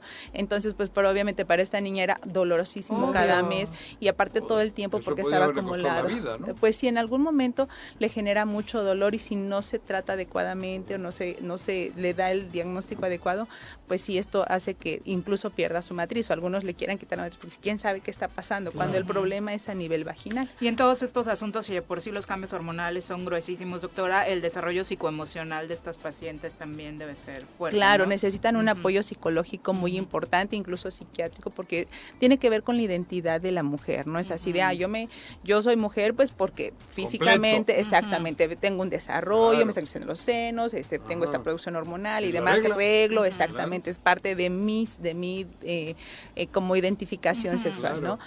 ¿Qué pasa cuando yo no arreglo? Pues todas las amigas ya, oye, a ti ya te bajó, y a ti, había un comercial, ¿no? Y a ti ya te pasó, claro. no, a mí ¿Ya te también, ¿no? pasó eso? Exacto, ajá. Ya te pasó eso, Juan. mienten, ¿no? Exacto, Para- exacto, para para- pertenecer y para- decir que están que ahí. Claro. ¿No? Entonces, y a veces, como decías al inicio, ay, pues qué padre, yo no arreglo y no sé Sí, qué sí. es eso, Ajá, ¿no? Qué padre.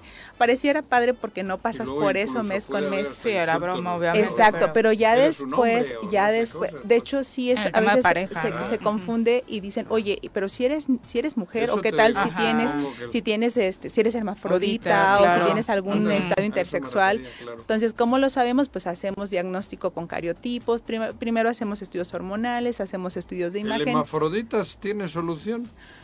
No, es No, una condición con la que se nace. Ajá, es Y una condición.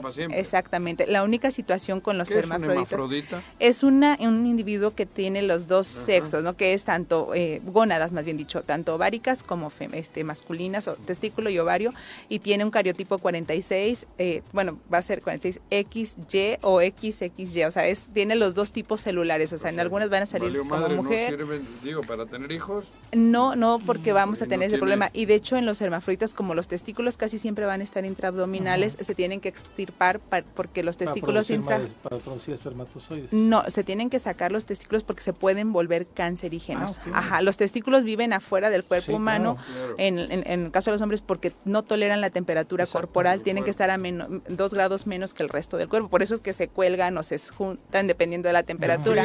Pero, ¿qué pasa con los, los chicos, sustos. no? Usas calzón de licra, Cuando le llega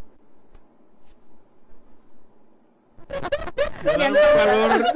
un bocio de eso. Me acuerdo de Villarreal.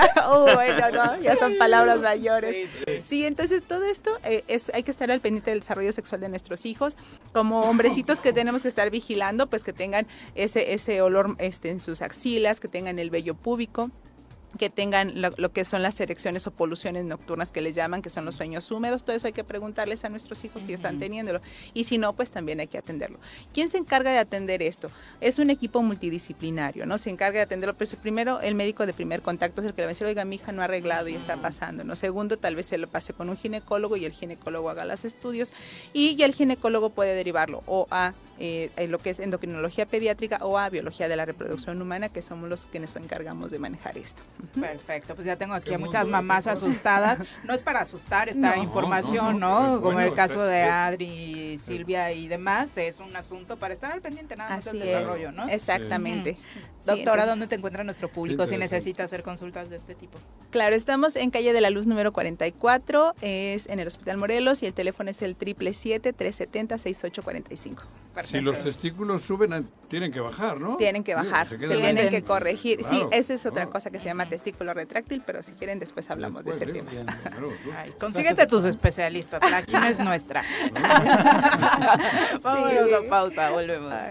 Se sigue ventilando en el juicio que se le sigue a Genaro García Luna. Dio datos como este secuestro que habría sufrido el propio García Luna cuando fue secretario de seguridad aquí, ¿Aquí? en Morelos, Sí. en la Ah, carretera de aquí Tepoztlán, donde eh, fue secuestrado por el grupo de los Beltrán Leiva, según narra Sergio Villarreal el Grande en este juicio. eh, por unas discrepancias se enojó Arturo Beltrán Leiva por la detención de su hermano en 2008 y el año siguiente lo eh, decide secuestrar, a pesar de que llevaba escoltas, este, obviamente por ser secretario de Seguridad Pública, eh, termina secuestrándolo, lo lleva a una oficina, según eh, le llama el propio Sergio Villarreal.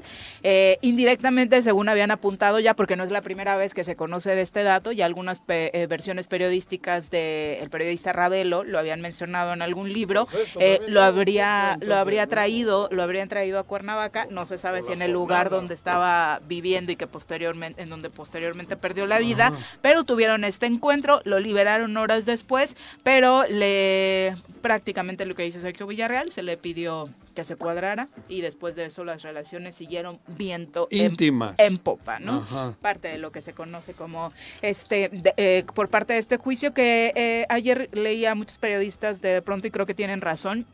Eh, no deberíamos dejar que nos pegara Es esta etiqueta que muchos humo. es que muchos le están poniendo de- el show mediático la Cortina de humo, humo. pero se están no, no tenemos por qué acostumbrarnos Claro. a que esto suceda Juanjo tampoco restarle importancia Claro. a que no, autoridades no. o funcionarios de este Digo, nivel o sea es como de ah sí ya sabemos que Felipe es- o sea no estoy diciendo que dicen que es cortina de humo.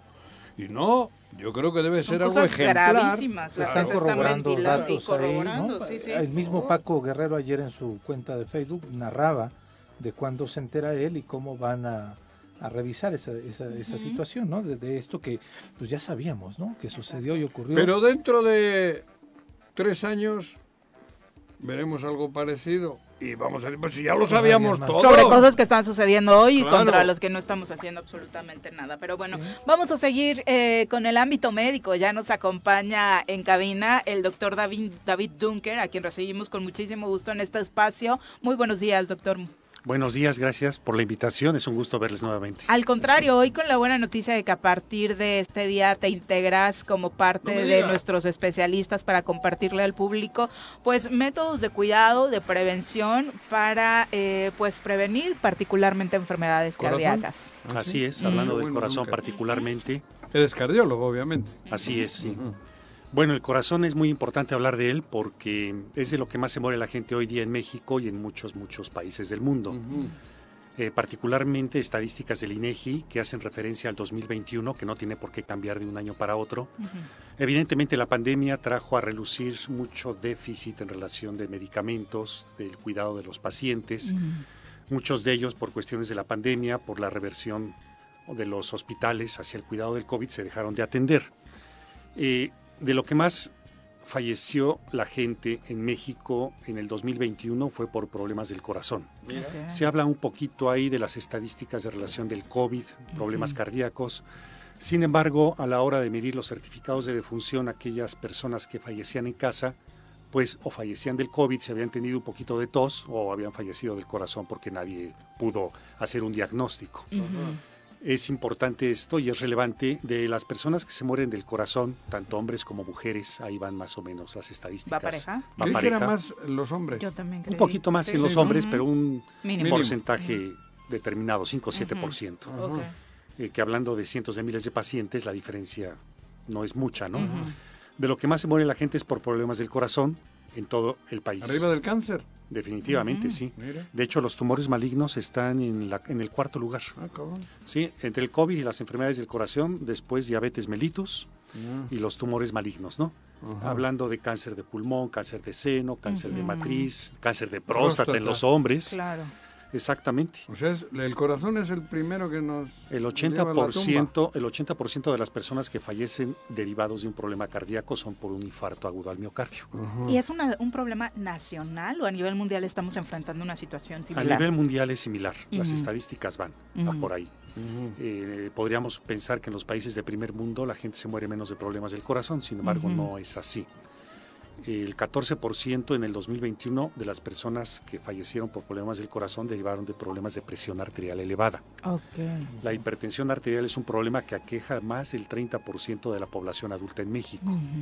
Y un dato curioso que está publicado particularmente en, en Sanud, en las encuestas nacional de salud, etcétera, por organismos fiables, dicen que más del 30% de la población adulta en México es hipertensa. Más de la mitad de los que son hipertensos lo ignoran. ¿Cuántas veces no se checa la presión arterial por checarse Mega silencioso, y ¿no? es uno Ujú. hipertenso? De los que ya se saben hipertensos, menos de la mitad toman medicamentos porque no tienen síntomas. Ujú. Un poquito regresando a lo que Claro. comenta. Y lo más relevante es de los que toman medicamentos, solamente el 20% están controlados. Ujú. Si hacemos un global estadístico, por cada 100 personas que son hipertensas, dentro de los que se conocen y no, solamente el 5%, 5 de ellos están controlados. Aparte es un asunto donde te automedicas mucho, ¿no? De a Juanjo le funcionó esta pastilla, me la voy a tomar porque a él le reguló la presión. mitad de pastilla. Y es un- Sí. A mí ya no me funciona ni la pastilla, cabrón. Y es un asunto que la gente piensa que porque está tomando el medicamento está controlado. A ver, a mí me pusieron un stent Sí, y sí. tengo tres pastillas que tengo que tomarlas Pero de no por tienes vida. la hipertensión. Así es. No, no, No, no eres hipertenso. Tuve el infarto, el stent y ahora son... Que son medicamentos que evidentemente promueven que la sangre circule Eso. mejor.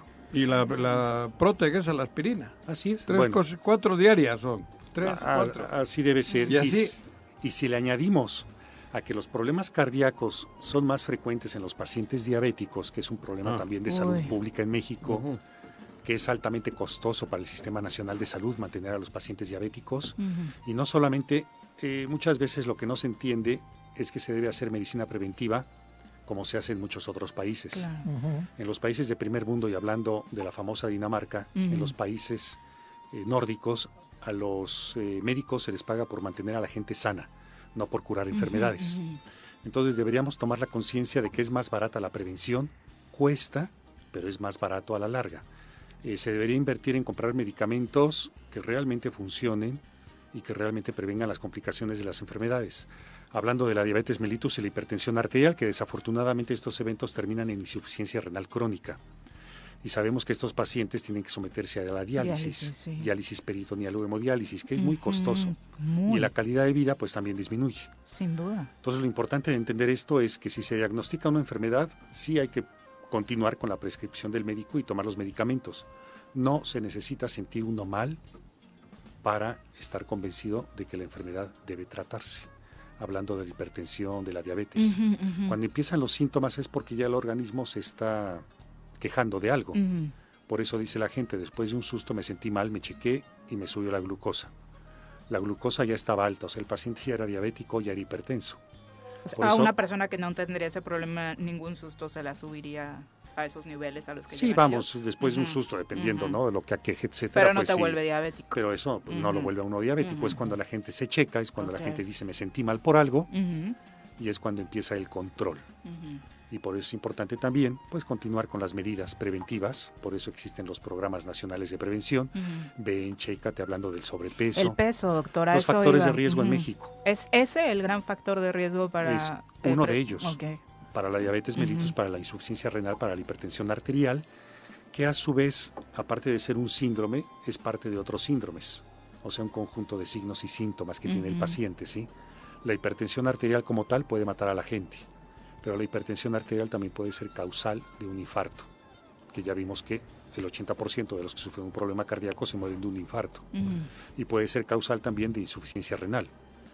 Entonces hay estadísticas muy serias en donde dice que un paciente mientras más enfermedades tenga, pues más posibilidades hay de que tenga una complicación y mientras más tiempo pase, seguros estamos de que más costosa va a ser el tratamiento. Y obviamente menos posibilidades tenemos de enfrentar, como vimos en la pandemia, situaciones de riesgo, ¿no? Ese, es, Ujú. ese es un factor Ujú. asociado, ¿no? Ujú. Eh, la pandemia pues vino a des Nos exhibió totalmente. Exactamente, a desenmascarar muchos problemas.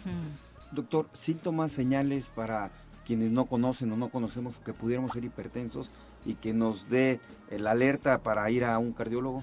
Pues ahí está el detalle, no más de la mitad de la gente que son hipertensos lo desconocen porque no tienen síntomas. Lo importante es checarse, ir al médico, checarse la presión arterial. Hoy día, pues ya se venden equipos para autodiagnóstico, así como los aparatitos, los glucómetros, están los baumanómetros. ¿En cuántas casas no hay hoy día un oxímetro de pulso? A raíz de la pandemia. Todo el sí, mundo claro. compró su, oxímetro. ¿El del dedo? Sí. Sí. el del dedo. En todas las casas hay, ¿no? Digo, Sí. hubo un pánico colectivo. En todas las casas hay un aparatito que mide el oxígeno, que mide el pulso. En todas las casas debería haber un aparato en donde hay gente adulta para medir la presión arterial. Sí, sí. Y en donde hay un diabético, pues debe haber un glucómetro. Por eso, En las oficinas también, donde hay personas de la tercera edad, deberíamos tener. ¿no? idealmente, de hecho, están los, Oxígeno, están- mucho No oxígeno. tenemos, chicos. Están hay que Tequila, para tequila. Juan. Cabrón, me gorda. están los médicos de empresa, Ujú. dependiendo también de la cantidad de empleados que se tengan. Ay, por uno no vamos a invertir. pero Jorge, en cualquier entonces. oficina debería haber un baumanómetro, cualquiera se puede sentir ¿Cómo mal. puedes estar eh, monitoreando la presión, doctor? Ya tengo mi bau- baumanómetro en mi casa. Sí. ¿Qué sugerencia das para estarte monitoreando la presión? La idea, la No. idea es que se cheque la presión arterial a cualquier hora del día. Ok. Ah, hay o sea, no mantener siempre en las noches, checarte la presión, no, ¿no? porque hay gente que se la checa siempre a las 7 de la mañana Ok. o a las 12.30. Es cuando No, estás Estamos más tranquis. tranquilos. La sí. presión arterial debe checarse a cualquier hora del día. Si no se es hipertenso, se puede checar una o dos veces a la semana, Ok. eh, después de hacer algún tipo de ejercicio. Pero se- si se es hipertenso, hay que checar la presión arterial diario para conocer las cifras y hacer una bitácora. claro. Esta bitácora es importante que la conozca el médico, porque así se ve cómo se regula la presión arterial a diferentes horas del día y cómo ajustar los medicamentos, porque existe el ritmo circadiano. La presión arterial varía en el transcurso del día y de la noche. Ok. Bueno, datos muy interesantes. Solamente porque- hablando un poquito de hipertensión y de los factores de riesgo y por qué es importante hablar del corazón. Pero son hábitos que debemos tener definitivamente para en materia de prevención, ¿no? Así como hacer ejercicio, comer sano, pues Eso debe checarse. hacer, el Ujú. alimento es fundamental, ¿no? es la base de todo. De todo. El, no- el 90%, ¿no? Me preguntaba un paciente el otro día eh, qué tanto, de qué tanto depende el control de mi problema cardíaco, de mi problema de sobrepeso, de mi problema de diabetes. El 80% La pues es la alimentación, un estilo de vida saludable, cambios en los hábitos. No hay que hablar de dietas, hay que hablar de cambios en los hábitos alimenticios. El ejercicio y la toma de los medicamentos, Caminar, ¿no? Cardio, ¿no? definitivamente. El autocontrol en casa de la presión, de la glucosa y Y yo acudir a su quiero, médico. quiero decirles que siempre dicen, el corazón no duele, No, claro que sí. duele tremendo. Sí, sí, es un dolor que Dolor puede matar. cabrón. Así es. Sí, sí. Yo lo pasé. Y Durante como- el momento de crisis, Juanji, o en la recuperación. No, de tiempo atrás, haciendo un poco de ejercicio. me ¿Te dio empezó- señales? Sí, claro. Mm. Me daba un dolor de pecho y como me decían que el corazón no duele, yo a lo güey pensé que era algo muscular aquí en el centro del, del tórax. Claro. Y como hacías tenis en ese Sí, momento, en- en relacionabas primer con eso, me ¿no? empezaba el dolor, Ujú. pero un dolor intenso, cabrón. Pero fuertísimo. A ese dolor se le llama angina de pecho. ¿Eh? Se le conoce como angina de pecho. Angina, pero cabrón. Pero está relacionado con Y problemas cardíacos. un rato Claro, y se sí. iba pasando. Y tomaba yo, pues, pues pastillas para el dolor, cabrón. Es lo que se conoce como angina cuando- de pecho, que es cuando le falta oxígeno al músculo del corazón. Ajá. Cuando las personas son diabéticas crónicas pierden esta sensibilidad al dolor, por eso pierden la cuestión de la Ah, por sensibilidad eso de las es que no manos. duele. Y, eh, bueno, hay Pero personas duele, que tienen duele tremendo. Y por eso nos relatan dentro que de los tienen problemas eso. de oxigenación y no Ujú. tienen dolor, eso se le conoce como isquemia silente. Ah. Pero la angina de pecho es la manifestación clínica del o premonitoria de un infarto Ahí agudo al miocardio. Sí, sí. Claro, Estoy de definitivamente. Y no hay diferencias para definir, de- en tu caso que no sabías si era muscular o no. Es o sea, que el hoy que. desconocimiento ¿no? es en el medio. Acá un ¿Se dolor siente diferente a un dolor muscular, doctor? Hay personas que manifiestan de diferente tipo, pero habitualmente es un dolor opresivo, Ajá. con falta de aire, sudoración fría Eso, así. y lo que se conoce como sensación inminente de muerte. Ajá. Así es que sí, hay que tratarlo definitivamente. Pero Y es la antesala. Atrás, ¿eh? Empieza, Es la antesala hasta para que ya el- es el, que te di- momento en que cuando ya... Y hay personas que fallecen instantáneamente, lo Y que hablábamos el otro día, de los eventos de muerte Súbita, súbita cardíaca. ajá. Yo tuve mucha suerte. Guau, pues mucho Así que es. aprender y obviamente la Joder. intención de estas charlas contigo será eso, trabajar en materia de prevención para Encantados. que obviamente podamos eh, reducir estas, es- estas estadísticas porque tú has hecho un trabajo no solamente desde tu ámbito, sino también impulsando políticas públicas para que esto sea una realidad, ¿no? Así es, muchas gracias y no cabe duda que la población eh, actualizada y, e informada va a conocer más el por qué cuidarse. ¿Dónde te encuentra nuestro público, doctor, si es que quiere consultar algún Sí, tema claro. relacionado con esto? Triple siete tres doce dieciséis cincuenta y cincuenta y uno, Leandro Valle 204. Bueno, pero, por- pero esto nada tiene que ver con el divorcio de Shakira y Piqué. Ese es otro dolor, Por Juanji. eso, no tiene que ver con duelen, el la- corazón, ni duelen las caderas, creo, en Ah. el caso de la colombiana. Ese es el corazón de otra forma. Ah, por así eso es, así es. ¿No, Pero bueno. Así es, problemas de corazón. Muchas gracias, doctor. Gracias. Muy buenos Gracias, días. Gracias. Te veo más feliz que con el otro Dunker. ¿Eh? Te veo más feliz en cabina que con el otro el otro Dunker. hace... el otro que me da el infarto y el, y el hermano que me cura. Mira, es una buena dupla, es una buena dupla. ya nos vamos. eso. Pepe. Casas, gracias, Muchas gracias, por Juan acompañarnos. Viri, Pepe, Regresas al frío clima. Ay, vámonos al, al municipio otra vez. Se te olvidó, Juanqui, que ya te ibas, pero bueno. Pepe, muy buenos Gracias, Viri, días. nos vemos. Ya nos vamos, vete a tierras frías también. el corazón. Ya nos vamos, que tengan excelente día. Los esperamos mañana en punto de las 7. ¡Uy! ¡Se acabó! Pues así es esto. Esta fue la revista informativa más importante del centro del país. El Choro Matutino. Por lo pronto, el Choro Matutino. A bailar a gozar, el Choro Matutino